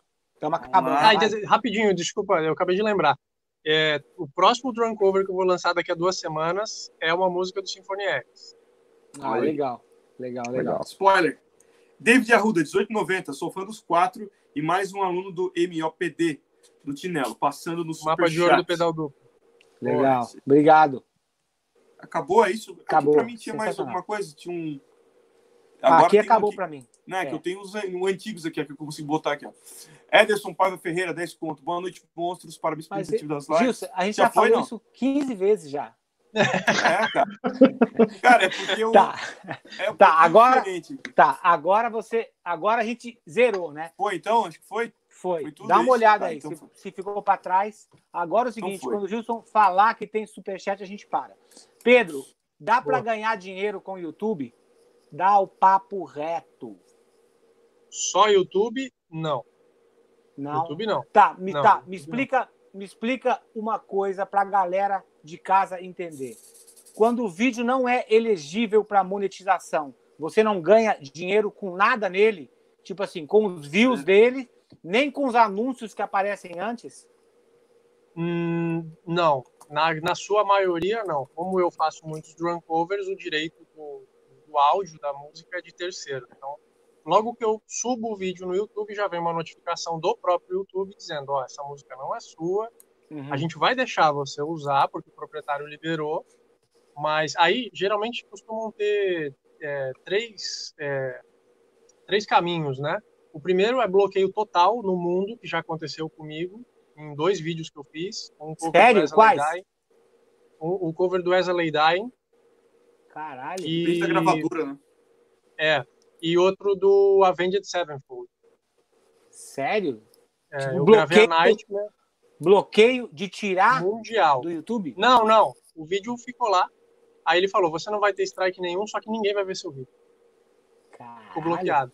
Eu fiz Aí um eu... uma vez e, e, demorou meses. Ele bloqueou em, em alguns dispositivos a mensagem era essa. De quem? Um vídeo que eu fiz é. falando sobre a história do New Peart e tal, muitos ah, há, uns caralho, anos atrás já. Louco. E daí, engraçado é que depois de alguns meses, assim, tipo, meio ano, liberou. Aí do nada começou a galera ver o vídeo e tal, e não sei porquê. É, é. A, Nightmare que eu tive, a Nightmare que eu tive bloqueada quando eu lancei, é, eu sempre fiz drone cover e depois o drums only, né, que é só a batera na, uhum. na, semana seguinte. Uma forma de ganhar tempo também. E aí eu, eu só consegui lançar o drums only. É, mais ou menos um ano depois, um ano e meio depois, eu fui dar uma pesquisada para ver se eu conseguia postar o, o a música inteira, né, com, com o áudio da música do, do, da Nightmare e funcionou. Também aconteceu essa, essa questão que aconteceu contigo, Ju. Funcionou depois. Ó, o Guilherme tem bloqueio mundial. Desculpa. Ah, só um segundo. Não, não, você tem bloqueio mundial, depois você tem é, onde o, o, proprietário ele, ele libera é, metade aí, ele faz uma, um compartilhamento do, do da renda ali do, do vídeo com você ou o que é a grande maioria, ele deixa você postar o vídeo, isso estou falando de YouTube, né? Facebook é muito mais limitado. É, e ele deixa você usar o, a música, só que o dinheiro que você teria ali como renda pelas visualizações vai para o proprietário. Tá, o que, que significa quando aparece aquele negócio na monetização sharing, que é dividindo, né? Aquilo ali, quando aparece o sharing ali, significa que você está dividindo a receita com o dono da é, obra. Isso, é. Significa, isso, que o, significa que o dono foi um pouquinho bonzinho comigo. E ele falou: ó, uma parte eu vou deixar ficar com você e outra parte fica para mim. Entendi. E quando é Valeu, e, e, quando não é, é quando é quando é ilegível, você não ganha nada. É isso. É, quando é quando quando tem a, a que é a maioria, né? E ele só, o YouTube só avisa. O vídeo, é, você não vai tomar nenhum strike, mas a monetização está bloqueada. Inclusive, quando começa a carregar o vídeo, se eu deixo ele concluir o carregamento sem preencher todas as informações do vídeo, a monetização já é bloqueada automaticamente. Cara, é engraçado porque assim, as músicas do Hangar, é, quem trabalha pra gente nesse negócio de mídias assim é o é a CD Baby. Então a CD Baby bloqueia as minhas músicas no meu canal. Eu tenho que eu falar, ei, seu é. burrão, sou eu. Aí eu coloco lá. Tem que é, protestar.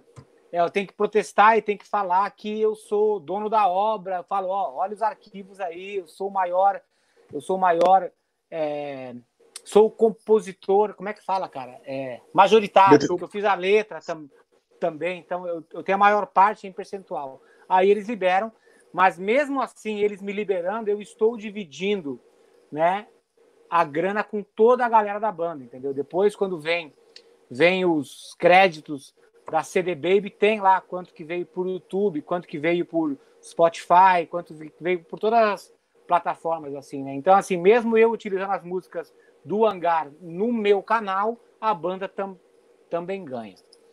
Legal. Gilson, eu vi que tem Já festinha tem uma leva, é, tem festinhas é. aqui. Vamos começar na ordem aqui. O Guilherme Munhoz mandou cincão, sou metal na veia e fã de hard rock. Um dos bateras que me influenciou foi o Matt Sorum, ex-Guns N' Roses. Gostaria de saber se vocês curtem o estilo e o conhecem. Vocês gostam do solo da cabeçada no gongo? No Rock in Rio de 91? Eu não vi. Olha a cara de espanto dos vi. três. Meu Deus do céu. Eu lembro 91, disso. Lembra 91 disso? tinha dois anos de idade. Lembro. Ah, é verdade. Ah, você não lembra mesmo, aí, Pedro? Pedro. É, desculpa aí, nove, pelo menos. Eu me lembro que depois... Eu me lembro que depois o Matt Solon falou assim, caralho, 30 minutos antes do show, o Axel Rose chegou para mim e falou assim: Você vai fazer um solo de bateria hoje. Foi assim. Ele Nossa. nunca tinha feito um solo. Caralho. É. Não, eu, mas legal. eu, ele, eu acho que é um batera importantíssimo, né? Porque na verdade o batera que veio antes dele, ele não era baterista, baterista, né? A galera mais fã do, do Guns gosta dele, do estilo dele, mas você vê ele tocando, ele era tosco pra cacete, né? Tocando é, no, é, no Guns. Ele era mais soltão, né? Mais rock é, é mais punk até, né? É, de, de, uma forma mais educada, né? Falando assim. E o Matt Sorrell veio do. Ele veio do The Cult, né? Do, Quando ele entrou no Guns. É, é. Eu, eu acho que. Banda. Ele é um batera que. Eu tenho amigos meus que são super fãs dele, eu gosto bastante do trabalho dele. Isso aí. Vai lá, Gil. Segue. Mais um pro Rodrigo aqui. Hermano Ninho, Cincão. Rodrigo, fala um pouco sobre o seu papel no processo de composição de Ties of Blood, Never Get Me Down. Cara, a gente demorou uns três anos compondo esse álbum, porque lá com o Corsos tudo é lento, né? Tudo é um processo demorado. Eu é. sempre me lembro dos caras assim, quando é que o disco vai sair? Quando ele ficar pronto. Eu falei, cara, não, vocês vão pôr um deadline, assim, tipo assim, tem que lançar tal para fazer show, tudo. Não, não. Quando ficar pronto, tá bom.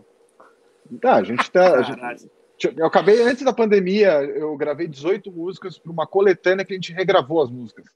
Uhum. Aí você pergunta para mim quando que a gente vai lançar? Não sei, cara. Quando ficar Só pronto. Deus sabe. Quando ficar pronto, Deus sabe. Deus sabe. Então, na composição Ties of Blood foi isso. Foram três anos compondo.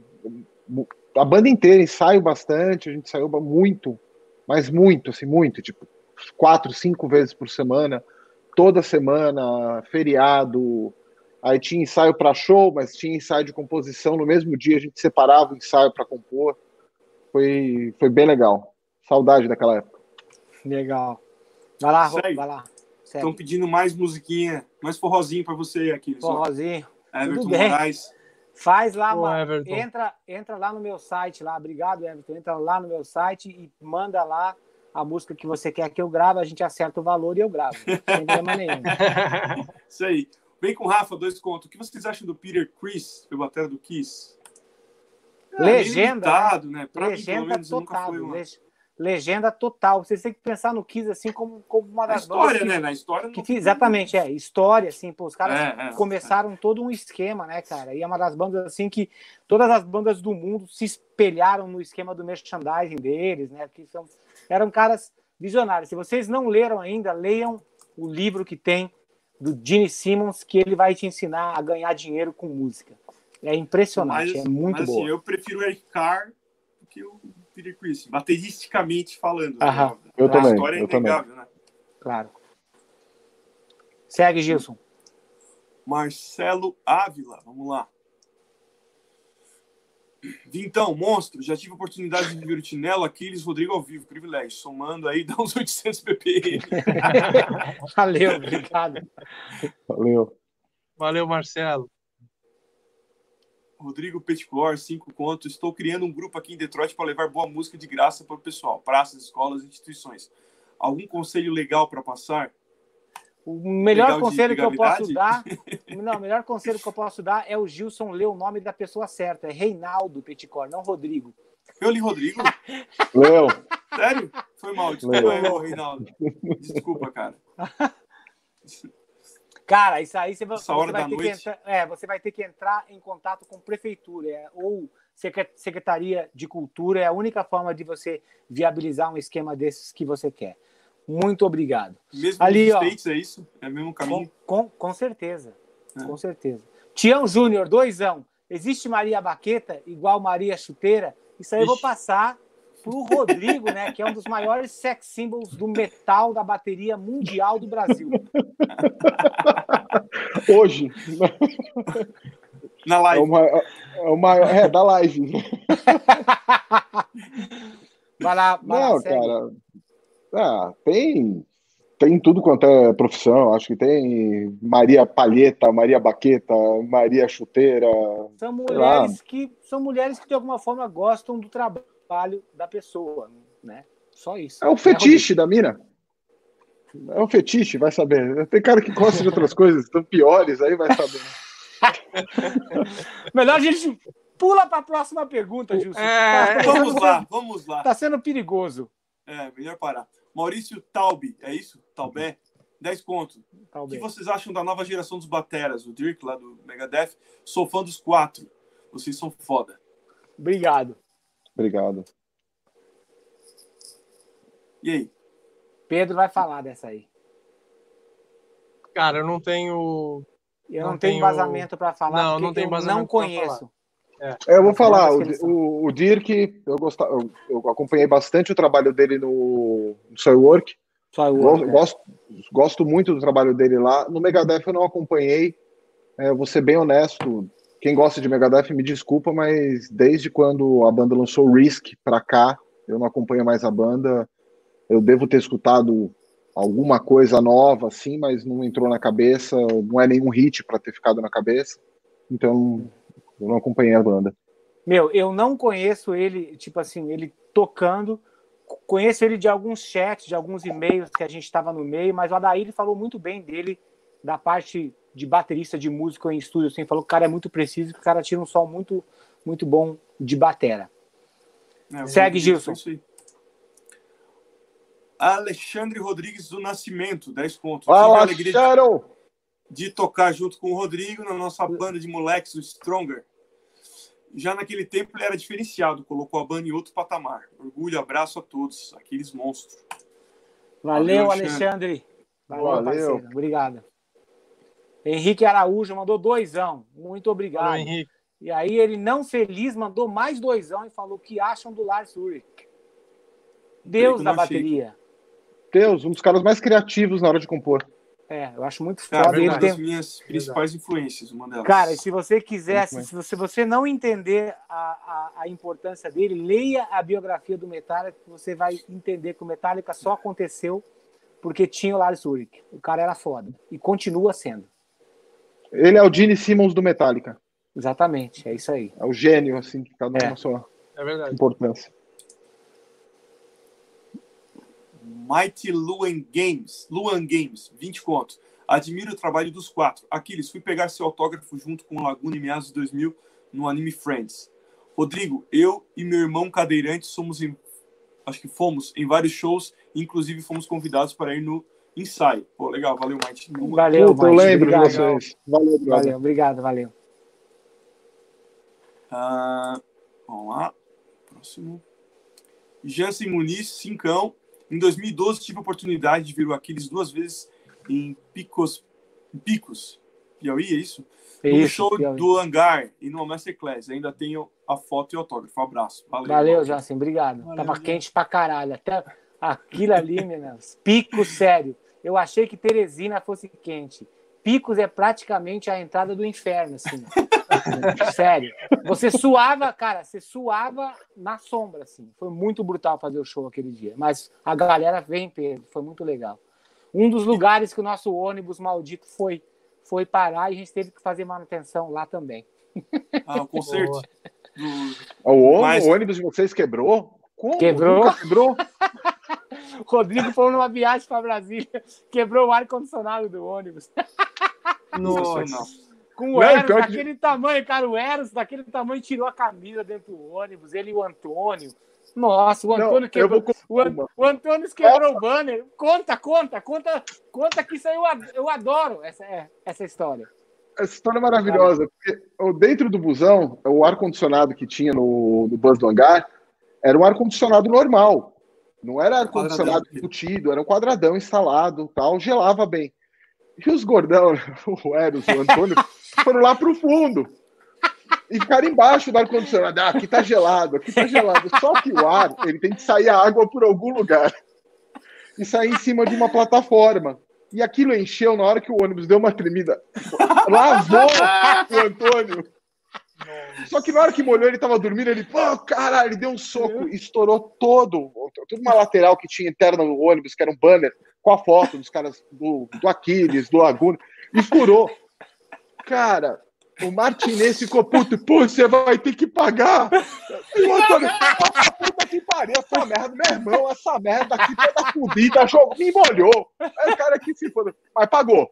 Pagou. Pagou. E eu me lembro que ele, eu ainda me lembro que ele falou assim: ó, eu tenho um amigo meu aqui no Recife que tem uma fábrica de banda, vamos mandar fazer ali. Eu falei, não, não. Nós vamos mandar no mesmo lugar para ficar na mesma cor, você vai pagar. E pagou, cara. Pagou, pagou. Sensacional. Vai, Gilson. Até perdi o rumo aqui. Eu sei onde está aqui. Aquiles, o que você acha do Joey Jordison? Um daqueles outros caras que levou a, que levou a importância da bateria nos, no meio metal lá para cima, né? Muitos é, foi uma pessoa muito influenciou, ele influenciou muita gente, né? E também deu a importância, né? deu muito mais espaço para a bateria do metal. Então acho sensacional. David Arruda. David Arruda. Rodrigão, rola planos de regravarem o Sonho Maníaco? Já ouviu o Pompeu dizendo que não quer mais cantar aquelas músicas. É, cara, é, regravar o Sonho Maníaco não vai rolar, mas eu vou dar um spoiler que a gente fez uma coletânea com 18 músicas aí, acredito que 18, e tem músicas do Sonho Maníaco sim, tem acho que três, duas, duas músicas do Sonho Maníaco nesse disco, e o Pompeu não quer gravar por motivos óbvios, né? Quem gravou o disco naquela época foi o Zema, sei, e né? naquela época Pesado. falava sobre black metal, sobre satanismo, e o cara se matou, né? o baterista se matou, então o Pompeu não quer mais tocar é, músicas que falam sobre isso, mas nesse, as duas que a gente escolheu ali são as músicas mais, com as letras mais tranquilas, da gente regravou, vai ter duas músicas do Sonho Maníaco na coletânea. Ó, quero falar pro Rodrigão e pro Pedro Tinello aí, ó. Temos mais de mil pessoas assistindo a gente nesse momento. Isso é um número muito Boa. bom. Muito bom. É muito Valeu, excelente. galera. Valeu, Obrigado, galera. Gente. Obrigado. Posso continuar aqui, então? Vamos lá. Pedro Vamos. Henrique. Salve, pessoal. Já tiveram alguma treta feia com algum técnico de som? Se sim, sim como concentrar a apresentação com a cabeça quente? Puta, com técnico de som, acho que eu nunca tive, assim, mas geralmente é com contratante que não, que não, que não põe meu sonho de doce de leite lá no camarim. Olha o nível do problema do cara, né? tipo assim, se eu, se eu pedisse um Jack Isso Daniels, um vinho de não sei o quanto, Porra, eu peço um sonho de doce de leite e um cafezinho preto só. Não peço Gatorade, não peço Red Bull, não peço nada disso. Água, cafezinho e sonho. Não tem. Se não tiver, não vai ter show. Pronto. Você já teve algum atrito desses aí, Rodrigo, assim, com técnico de som?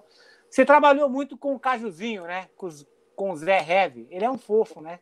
Não é um fofo. Ele é um ele. fofo. Ele é um é fofo. De... Ele é aquele é cara que que xinga, xinga o dono da empresa.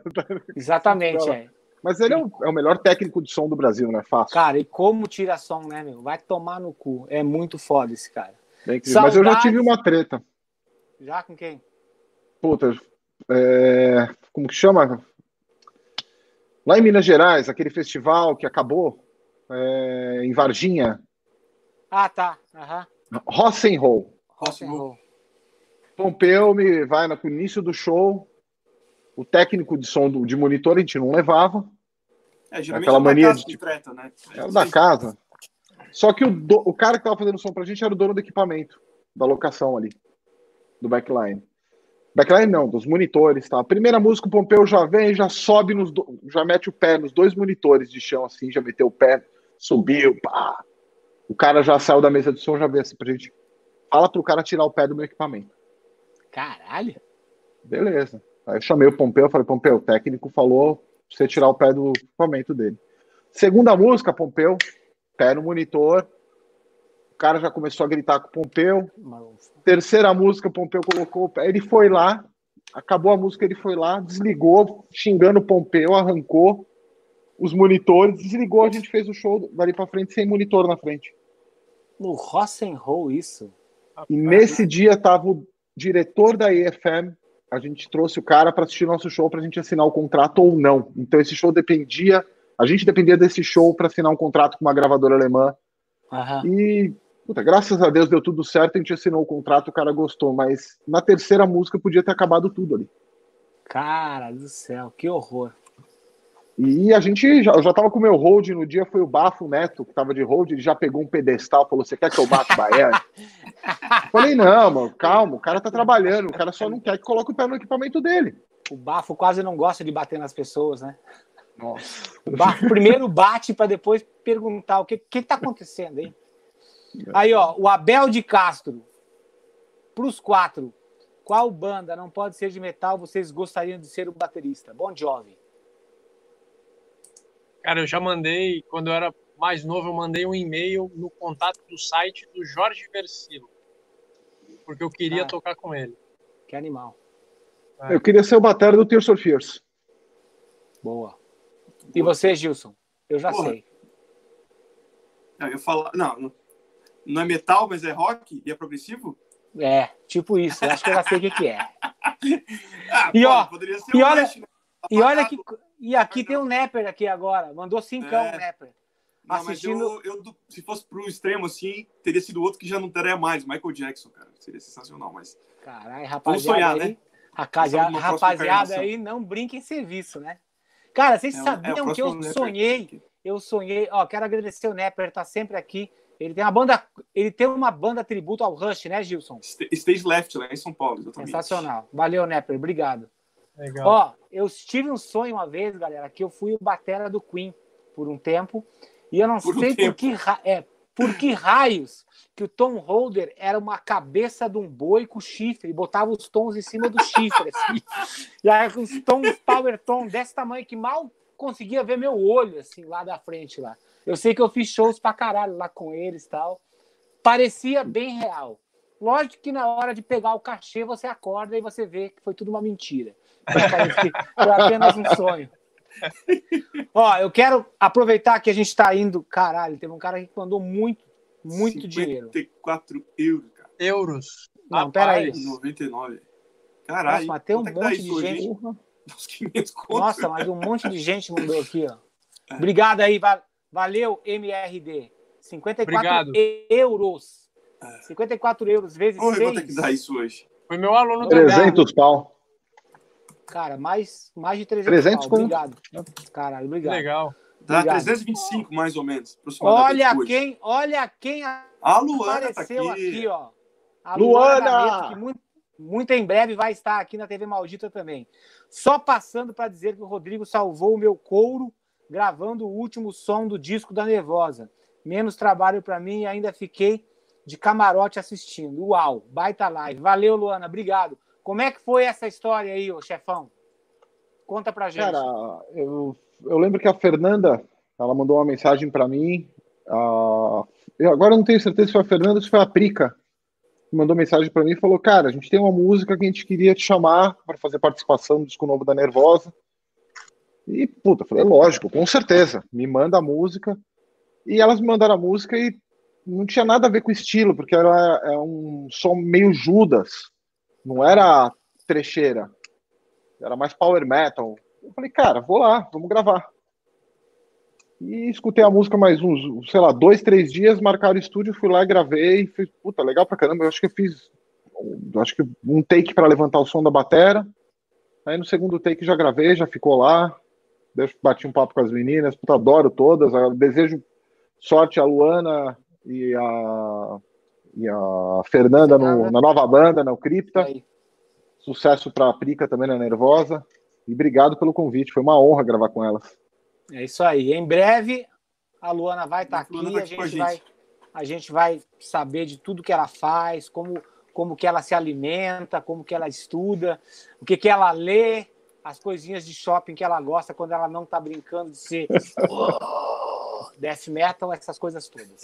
E vamos perguntar para ela se ela tem batom, se ela tem batom na bolsa dela, né? Porque muitas vezes as pessoas falam, pô, death, death metal tal, não vai ter isso, mas vai ser um papo muito interessante. Creme de mão. creme de mão, é verdade, isso aí. Rodrigo, esse negócio de que você deixa o bumbo longe, ficam zoando aqui na TV Maldita, que você tem 3 metros de perna. Eu não quero, eu nunca, eu nunca ouvi não isso aqui. Não lembro também. Também. Talvez quem, po quem possa ter falado isso pode ter sido o Amilcar ou o Edu Garcia, que são bem próximos assim do Rodrigo, mas eu eu não me lembro. Mas esse negócio de você deixar o bumbo mais separado, assim, é, é por estética ou é uma coisa funcional pro jeito que você toca? É porque eu tenho 97. Não tem como eu deixar o bumbo perto um do outro. Eu tenho as pernas compridas pra cacete. Tenho... Por mais 3 centímetros eu, eu bato 2 metros. Não tem como. É, é, é, então... Eu sou, eu, sou, muito alto. É pra, é, é funcionar. Ó, o Death Creator perguntou aqui o que vocês acham do Chuck Schuldiner, do Death. Cara, eu tava ouvindo Def, tipo, esses dias, né? De novo, vendo, vendo uns vídeos assim ao vivo, o cara era gênio, né? As composições dele são muito brutas. Né? É o deus do death metal. É verdade, o cara é foda. Deixou belas obras aí. O Will Silva mandou cincão. Aquiles, a parte tem outras cores dos Color Sounds? Seria experimentar outras cores no set? Não, vou, vou continuar usando vermelho, porque tem a ver com a, tem a ver com a cor do meu povo. Tem azul eu acho que tem roxo e tem bronze e preto. Antigamente eles lançaram toda essa linha colorida e agora que tá voltando. O pessoal pensa tá voltando, que é novidade, é. né? É, não Mas é. já é uma coisa Ó, antiga, né? O Paul Merino mandou dois 2.500 CLP. Saudações do Chile. Sempre pratico hangar e anga na bateria, especialmente To Tame Land. Valeu. Essa aí também é uma das músicas que sempre quando eu vou tocar eu fico me perguntando por que, que eu botei tanto bumbo nela. Ó, essa aqui. essa é legal. Do Renan Souza. 10 Legal. dólares canadenses, é. só porque a gente falou do Tears for Fears aí, o Pedro Boa. falou, né? É, isso aí. Eu que falei. O Rodrigo. Não, é, o Rodrigo, o, Rodrigo. O Rodrigo, Rodrigo. que quer tocar na, na banda. Tears for Pe Fears. A penúltima Acabou? pergunta para os senhores. O que, que vocês fazem quando o bumbinho começa a fazer puru no meio de uma prática ou no meio que você, no dia que você vai falar assim, hoje eu vou gravar aquele vídeo que são milhões de BPMs por dia, eu me preparei para caralho, mas por algum motivo tá rolando um prupruzinho danado e ele não quer ir embora. Como é que vocês lidam com isso? Depois de tantos anos de prática. Não quero. Não adianta falar que a perninha não fadigou, porque se, se, se falar que não fadigou, vocês estão mentindo. É... Bom, trazendo para minha realidade, se eu for gravar, né? Inclusive, coincidência, eu lancei um pouco antes agora da live, toda quinta eu lanço o Drunk Cover, eu lancei o Drunk Cover da... O Drunk Cover da... Drunk Cover é foda, né? O Drunk Cover da The Art of Dying, do Godira. Não sei se vocês sabem que música é essa. O refrão dela é em 210 BPM. E ele é Caralho. comprido, então precisa ter resistência. E eu tenho uma escola, meu negócio é... Não, eu não consigo ter tantas horas por dia para praticar e ter uma resistência boa, né? Uhum. E para gravar essa música, puta, eu dei uma sofrida. Eu tentei, teve um dia que eu falei, não, hoje eu vou gravar. Posicionei as câmeras, não saiu. Aí outro dia posicionei as câmeras, não saiu. Pô, legal. Não chegou a dar o pru pru, mas tava, uhum. tava, eu não tava aguentando. Uhum. Aí voltei a treinar, comecei a pegar um pouco mais de frequência, desenvolver resistência. Mas no dia que, que começa a dar problema, eu simplesmente aceito, falo, não, eu vou só manter, vou continuar com a manutenção hoje. Amanhã será um dia melhor. Um dia melhor. Fazer. É. Amanhã o sol nasce para todos novamente. Exatamente. E você, Rodrigão? Cara, não tem o que fazer. Tem dia que você tá na estrada, você tem o um show e a passagem de som mortal. Fala, nossa, hoje, hoje vai que vai. Aí você vai pro hotel, toma aquele banho, descansa. Você volta pro show, primeira música. Você fala, eita, e agora? Ah, agora joga o corpo para frente, força que vai ter que sair. A, a, galera que tá aí pagou, você vai ter que mostrar. Você sai destruído, mas você entrega, mas não sai do jeito que você sabe que tem que sair, né? Já teve Cara, vários. Tem dia que você não tá num dia bom. é foda isso, né? É foda isso, é muito louco isso. Galera, aqui tem mais a, sa a saideira aqui, ó. Que o Simon Cristóforo deve ser irmão do Amilcar Cristóforo. Fiz o curso pedal duplo 1.0 com o Pedro. Com duas semanas de curso, toquei Angels Cry. E com um mês de curso, toquei tributo ao André Matos. Aí, ó, Rio Branco, Ô, É isso aí, Ô, ó. Simon, que legal. Você não tinha contado isso, hein? Que legal. Eu vou fazer esse curso aí também. Para depois, se tiver esse curso para quem tem mais de 50 anos, eu vou fazer aí a partir do próximo ano. vou ter que me reciclar. Sensacional. Sensacional. Quatro Ó, referências da bateria aí. Leio. Léo Baeta. O Léo, Léo Baeta, 6.66. Uh, quatro referências da batera. Máximo respeito ao trabalho de todos vocês. Live animalesca e vida longa aos dois bumbos. Abraço a todos. Valeu, Léo. Valeu, Léo. Muito obrigado. Valeu, Léo. Teve e o Jonathan, um... é, o Jonathan Lemos mandou MX 35. Não, ele mandou 39 dólares. Sensacional. Boa. Apareceu na aqui, ó. O último, o Michel Nascimento, na hora da criação, para vocês já tem um tema em mente. Abraço de Boa Vista. Quando vocês vão gravar, tipo, vamos dar esse exemplo que o Rodrigo foi lá para gravar uma música lá para a galera da Nervosa. Você respe... Eles te deram o quê? Uma fita com a Luana tocando, um, um MP3 para você, ou mandaram só, só as guitarras e o clique fala, cria aí? Só as guitarras e o clique. Aí eu, eu perguntei para que caminho que era, porque como era uma música mais nitidamente, era uma música voltada para o power metal, então não, não teria skunk beat, não teria blast beat. Eu falei, pô, é isso mesmo? É, essa levada mesmo. Então eu criei algumas coisas já ouvindo a música, mas eu sempre deixo livre muita a parte de viradas. É lógico, tem virada que é casada com uma virada de guitarra junto, alguma coisa assim, tudo bem, aí tem que ser cravado.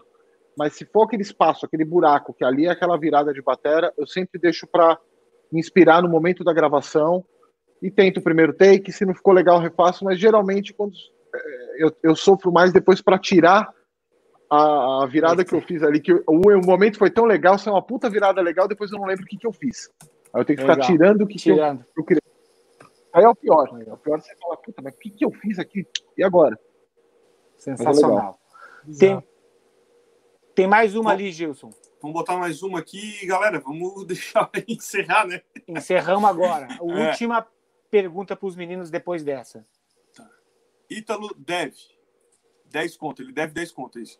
Aquiles, existe alguma história por trás da música Some Lights to Find My Way? Essa música transmite um sentimento diferenciado e a letra é muito linda. Cara, essa, essa música foi naquele período que eu estava saindo ali do Angra, que a gente estava lá no sítio em Tatuí.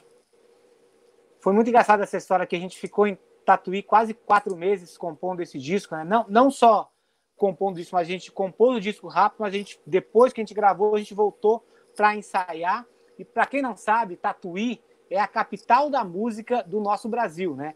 E, cara, a gente ficou seis meses, o hangar, indo para lá, indo em supermercado, as pessoas falando com a gente, pô, o hangar tá aqui, o Aquiles Pisa e tal. A gente nunca conseguiu uma matéria no Jornal da Cidade, porque a gente se veste de preto e a gente gosta de Iron Maiden, entendeu? Então não deram espaço pra gente lá, então essa história é engraçada. Mas essa letra essa letra ela tem muito a ver com aquele momento de você sair de uma coisa que era muito maior, né, que era o Anga, e eu estava é, investindo todas as forças na minha banda, né? Então, tipo, o refrão fala disso, né? I just want to make a memory to express myself. Oh God, just give me some light to find my way. Era uma tipo um, um desespero assim, tipo assim, só espero que eu esteja fazendo a coisa certa, né? E para achar o meu caminho outra vez. Então, é, é, exatamente isso aí que você falou, cara. É uma letra diferenciada. E eu preciso falar que tem duas irmãs que eu chamo de as, as irmãs Damares, porque elas são é a Priscila e a Damares, mas eu chamo elas de as, a, as irmãs Damares, que são super fãs do Hangar, e elas tatuaram essa letra. Né? Elas, ela, elas pegaram a parte do refrão, uma tatuou duas linhas e a outra mais duas linhas. Então, mais uma coisa para eu não me esquecer dessa, dessa música. E essa música é o demônio para tocar os padrões de bumbo que tem ali que foram inventados lá na hora que eu estava gravando a música, assim, eram coisas que eu sabia que eu ia sofrer para sempre na hora de, de tocar essa porra ao vivo. Mas, ó, última pergunta para os nossos parceiros aqui. Antes de mais nada, quero agradecer demais o tempo de vocês. Uma hora e 35 de live já. Quero que vocês falem um disco que vocês gostariam de deixar aqui para a galera escutar. Pode ser lançamento, pode ser disco que você gravou, pode ser um disco que tenha mudado a tua vida, a tua concepção, e um filme motivador para a galera. E tanto o filme quanto o disco, o motivo né, de você escolher esses dois petardos. Já começa pelo nome e autor, que eu já meto na tela aqui o textinho. Testículo. Rodrigo, responde primeiro para eu ter tempo de pensar aqui. Puta, você me fudeu, hein? Começa, Começa pelo, pelo disco, nome. que é mais fácil, é. É. Pelo disco? É. Uh, puta, cara. Que, ó, vou falar o disco que mudou minha concepção da, da, na bateria, pelo menos. Que era algo que eu tava numa época que eu tava escutando só thrash metal, death metal, e não escutava nada musical. Já é, diz o nome, depois explica. Tá bom. The Seeds of Love do Tears for Fears. Porra. Esse, esse disco tem. o Phil Collins gravou bateria nessa, nesse álbum. Tem quatro baterias sensacionais nesse disco, né? Simon Phillips gravou esse álbum também. Então, gente, são quatro monstros gravando bateria nesse álbum. Esse álbum Mano, é. Tem a, outro, a Badman Songs, ele gravou. É, é uma das músicas mais lindas de composição na bateria para mim. Esse disco é maravilhoso. Depois, se puderem, escutem. A Badman Songs, é, acho que a segunda música do álbum é, é incrível. E filme. Acho pelo nome também. Aproveitando enquanto você está pensando, para quem não sabe, né, aquela, aquela música Woman's in Chains, quem gravou as baterias daquela, da, daquela música, Woman's in Chains, foi o Phil Collins, né? É uma música fantástica. É um som de bateria assim maior do que o mundo. É muito foda, é gigante. Aquele final que sobe o tom assim, o cara. Nossa, assim, é, é, o cara consegue passar a emoção numa virada. O cara consegue passar a emoção numa virada, né? Coisas que, porra, é muito, muito foda. Quando o cara atinge esse tipo de coisa, é porque ele realmente fez alguma coisa diferente pela música, né? Construiu uma coisa. É, muito foda. Vai lá. Vai lá. Agora, Continuando. Quer que eu fale, quer que eu fale do, do disco antes e você continua pensando aí, Rodrigo? Não, o filme é um filme que faz parte da, acho que da, da minha história mesmo, é Scarface. É, é um, é um, é um filme maravilhoso. O... Putz, eu não. É qual não, Patino, que... né? Scarface, é qual Patino? Scarface. Deixa eu ver. É, não, é do Brian De Palma. Mas o... Brian De Palma. É um filme longo, toda vez que eu recomendo para essa galera nova, é tipo meu filho, que é meu filho, você, você fala, ah, assiste Scarface. Ah, pai, tem mais de duas horas, pelo amor de Deus, eu não vou assistir esse filme. Essa molecada no tela é foda. Ué, não dá, Só que é um dá. minuto, então, né? Feed. É, é um filme super longo, acho que tem três horas e meia, mais ou menos. É um puta Caralho. filme, a história é maravilhosa. É, é, um puta clássico. Sensacional. E aí, Pedrão? Começa é, pelo nome. Filme. Bom, vamos, vamos falar do disco primeiro, que é o que eu vou ter resposta. É, babação de ovo de novo, né? Infelizmente, vou ter que falar. É, o Rebirth foi um álbum. Fe... Então é felizmente, felizmente. É. ele, ele mudou, ele mudou a, a minha cabeça, né, para pensar em música. E a Nova Era era uma música que se tornou um, é, um objetivo que eu precisava conseguir tocar né? E eu não conseguia tocar. E aí eu era um adolescente ansioso e falava, não, eu vou conseguir. E aí daquele jeito teimoso, tocando tudo errado, eu não conseguia. O tempo se passou, eu comecei a estudar direito e consegui tocar. Então, é, o, o Angra mudou a, a, me, me, fez me tornar músico, né? André Matos teve uma influência muito forte nisso. É, no caso, bateria, o Aquiles foi, foi uma grande influência para mim. E o Temple of Shadows, é, até hoje, um dos meus álbuns preferidos de, de todos. Agora, obrigado, bicho. So, e obrigado você por ter composto obrigado. essas matérias. É, sobre o filme, cara, eu sou extremamente ruim de memória. É, eu, eu, gosto, eu vou falar. Sou ligeiro. Oi?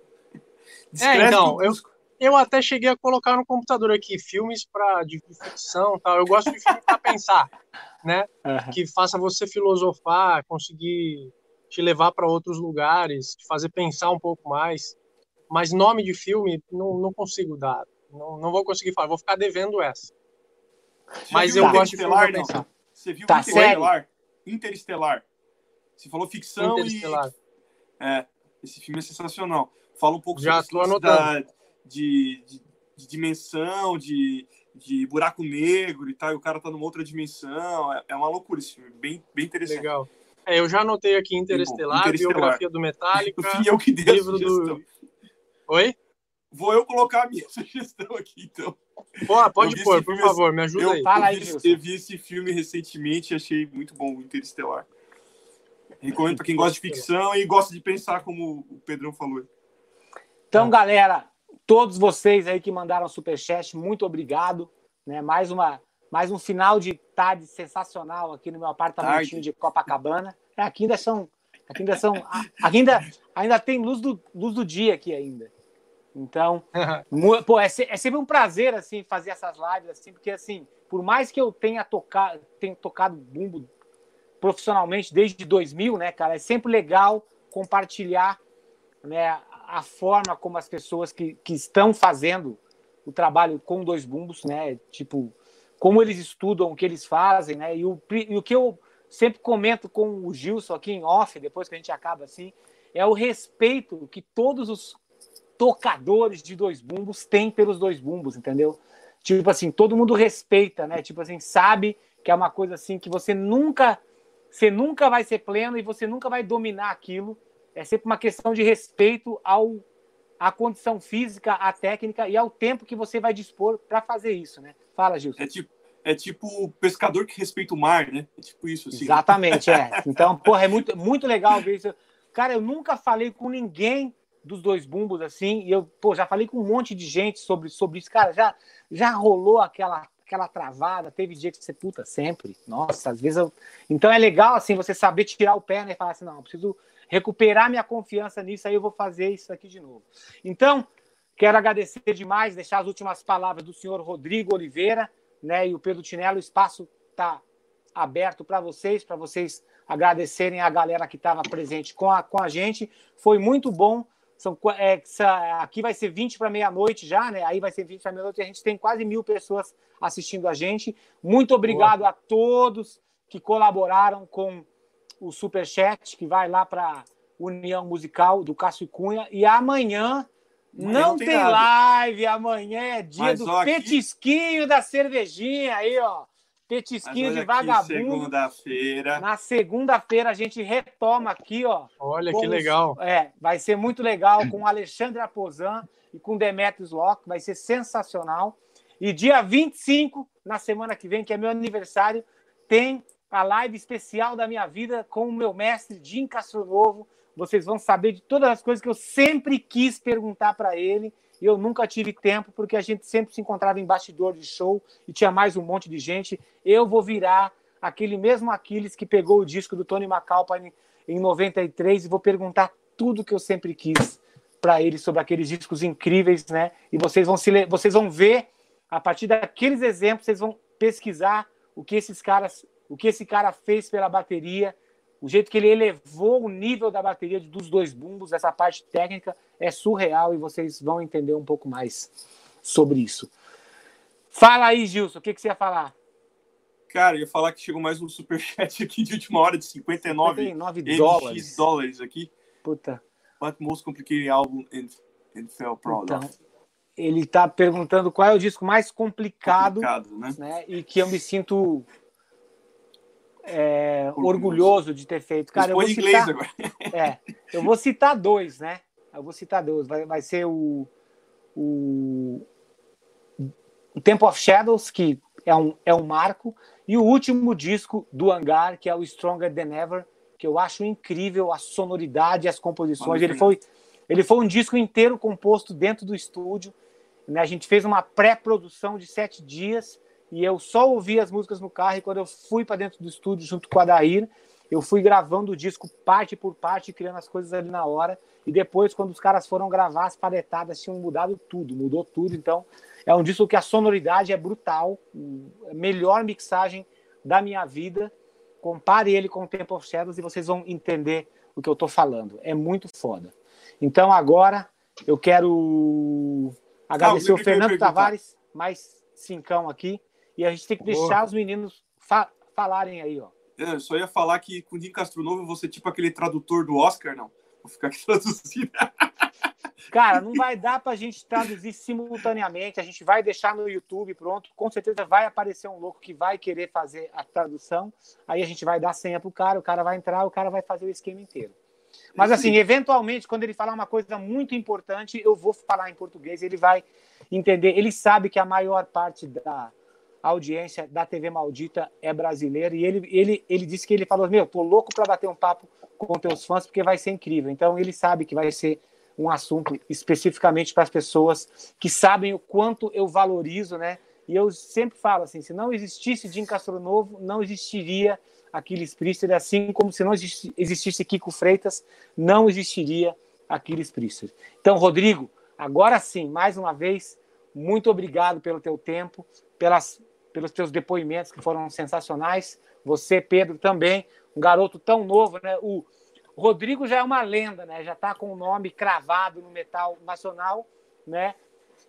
Fazendo um trabalho incrível com o Corsos, né? E com a nova banda dele, o Armory Down. E você, né, Pedro, é um dos educadores mais assim, mais ativos que tem dentro do metal, né? Você é um cara assim que está educando gente pra caralho. Então nós que temos essa essa esse amor pela cena metal brasileira e pelos dois mundos, a gente tem que agradecer um cara tão jovem quanto você, né, por ser tão é, expressivo, né, importante para essa molecada nova que está querendo é, entender os, os, mistérios dos dois bumbos. Então, brigadão, Rodrigo, obrigado, Pedro. A, as palavras finais são de vocês aqui. E obrigado, Gilson. Amanhã, petisquinho para você. Finalmente, né? segunda-feira. Né? É isso aí.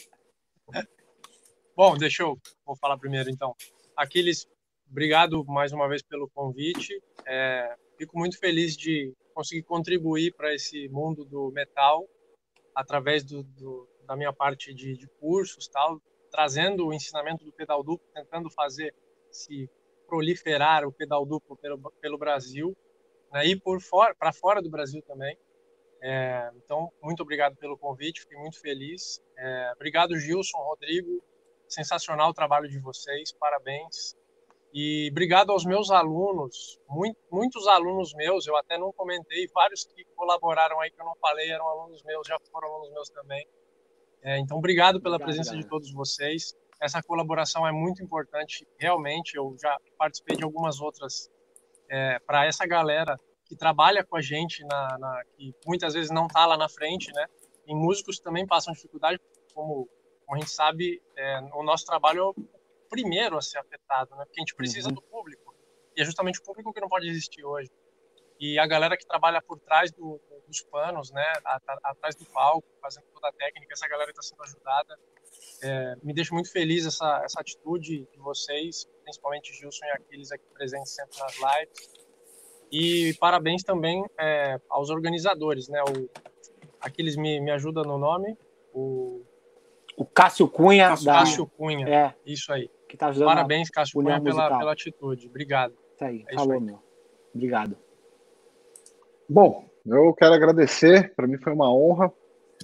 Antes de falar as palavras finais, eu vou pegar o gancho dessa ajuda que vocês vêm fazendo para a equipe técnica, tudo.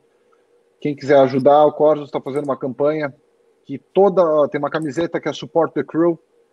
Toda a renda dessa camiseta está sendo doada para nossa equipe técnica, que está parada nessa época de pandemia. Então é só entrar em loja www.corsos.com.br. Você entra lá, tem a camiseta, é só comprar, a gente está entregando, a gente está fazendo entregas mensais, então a gente não está, tipo, comprou, amanhã você vai receber, né? A gente está fazendo, preparando. A gente já vendeu 200, quase 200 camisetas. A galera tá ajudando bastante. Que animal. Então, e a gente continua, porque infelizmente, como não acabou essa quarentena, não acabou, a gente não sabe quando que vai acabar esse, vai ser controlado o Covid, a gente precisa estar ajudando essa equipe de, de alguma forma. Espero todos na live do Corsos, no sábado, vai ser no, na página do YouTube do Manifesto, Manifesto Bar Oficial, aqui no YouTube, Legal. a gente vai estar lá, ajudar a gente na vaquinha lá também, para a gente ajudar a equipe técnica. Muito obrigado, Aquiles, muito obrigado, Gilson, obrigado, Pedro. Foi um prazer, uma honra estar aqui com vocês. Sempre que precisarem das minhas palavras e das minhas histórias, mesmo até as mais bizarras, que um dia eu ainda vou perguntar para você o dia que o Pompeu apontou uma arma para você dentro do estúdio, Aquiles. Caralho, o nível de loucura naquele dia foi insano. Eu não sabia se o filho da puta tava brincando ou não, cara. É, eu sei da história. Nossa senhora. Só de, só de lembrar assim, falei assim, será que os meus dois bumbos vão parar por aqui? Né? Foi tipo Nossa. aquela vez da espada ninja lá na Praia do Rincão, aqueles. que, Pô, tipo você aquilo. deixou, Que você deixou cair a xícara de café, assim, veio Viu o louco com uma espada ninja. Cara, só louco nesse mundo. E era irmão do cara que tava alugando a casa lá pra gente. Veio brincar com uma espada ninja pra cima de mim, cara. No meio da rua, assim, às, às, 11, às 11 da madrugada da manhã. Porra. Tá. Rapaz, loucura. Coisas que só acontecem com aqui. É isso aí. É isso aí. Mas obrigado, então é isso, galera. Obrigadão, aqui, gente. Esse Valeu. aqui, ó. Depois eu vou te mandar. Ah, legal.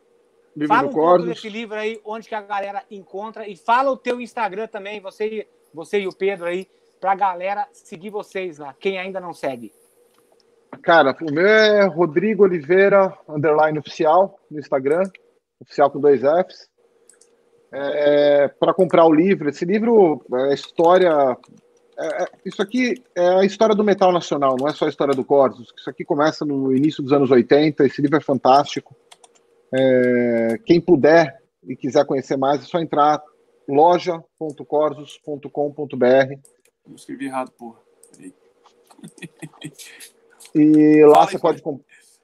É Rodrigo. Ah, lo... o endereço da loja? Rodrigo Oliveira. Oliveira. O Instagram. Isso. Eu acho que é underline oficial, não é? Não, eu nem sei qual que é o meu. Procura lá que você vai. Underline é, oficial. É, underline, underline oficial. oficial. Isso aí. Rodrigo Oliveira, underline oficial. Isso, Isso aí, ó. E o teu Pedrão, Pedro Tinelo. Como é que o é? meu é arroba Pedro Tinelo. Direto. É, é, esse é difícil. Arroba esse é Pedro é difícil. É, né? Não é, não é chinelo, tá? Não é chinelo. eu não sei quem que tava fazendo a live aqui, que a gente tava fazendo a live e brincou. Não sei se foi o Beto Cardoso ou se foi alguém que a gente falou assim, ó, que a, a, a galera tava pedindo aqui, pô, traz o Pedro Chinelo e tal. Aí alguém pegou assim, ah, tá aqui o chinelo aqui. foi alguém, foi alguém que estava aqui também. É, o meu, legal, meu apelido também. na escola, a maior parte do tempo era Havaianas. Imagina, né? Imagine só se não. Bullying então, Havaianas. Isso aí, galera. Muito obrigado. Boa noite para vocês. Aproveitem o final de semana aí, petisquinho e tudo. Fala aí. Só fala uma última coisa aqui. Aham. Galera que tá. Eu aproveitando para falar, muita gente falou, eu estou acompanhando os comentários aqui, é, o curso Mapa de Ouro do Pedal Duplo, vou fazer o meu merchan rapidinho. Claro. É, porra, vai abrir é. a próxima turma agora no mês de agosto. Daqui a dois meses, um pouco menos de dois meses, a gente vai abrir a próxima turma. Tem bastante gente na lista de espera. Quem quiser saber mais é só acessar www.pedrotinelo.com.br. Tem todos os meus cursos lá e em breve a gente se vê no, no próximo. Eu apoio, eu divulguei o curso do, do menino aí, Cara, porque o menino é fiquei, bruto. O menino é bruto. Fiquei assustado quando você divulgou. Agradeço. Obrigado. Que mesmo. isso. Valeu, Rodrigo. Valeu, Pedro. Valeu, Gilson. Boa noite. E vamos para a corridinha e vamos descansar bem, porque amanhã é sexta e petisquinho, galera. Valeu, boa noite. Valeu. Obrigado, Valeu, boa, boa noite. noite. Obrigado.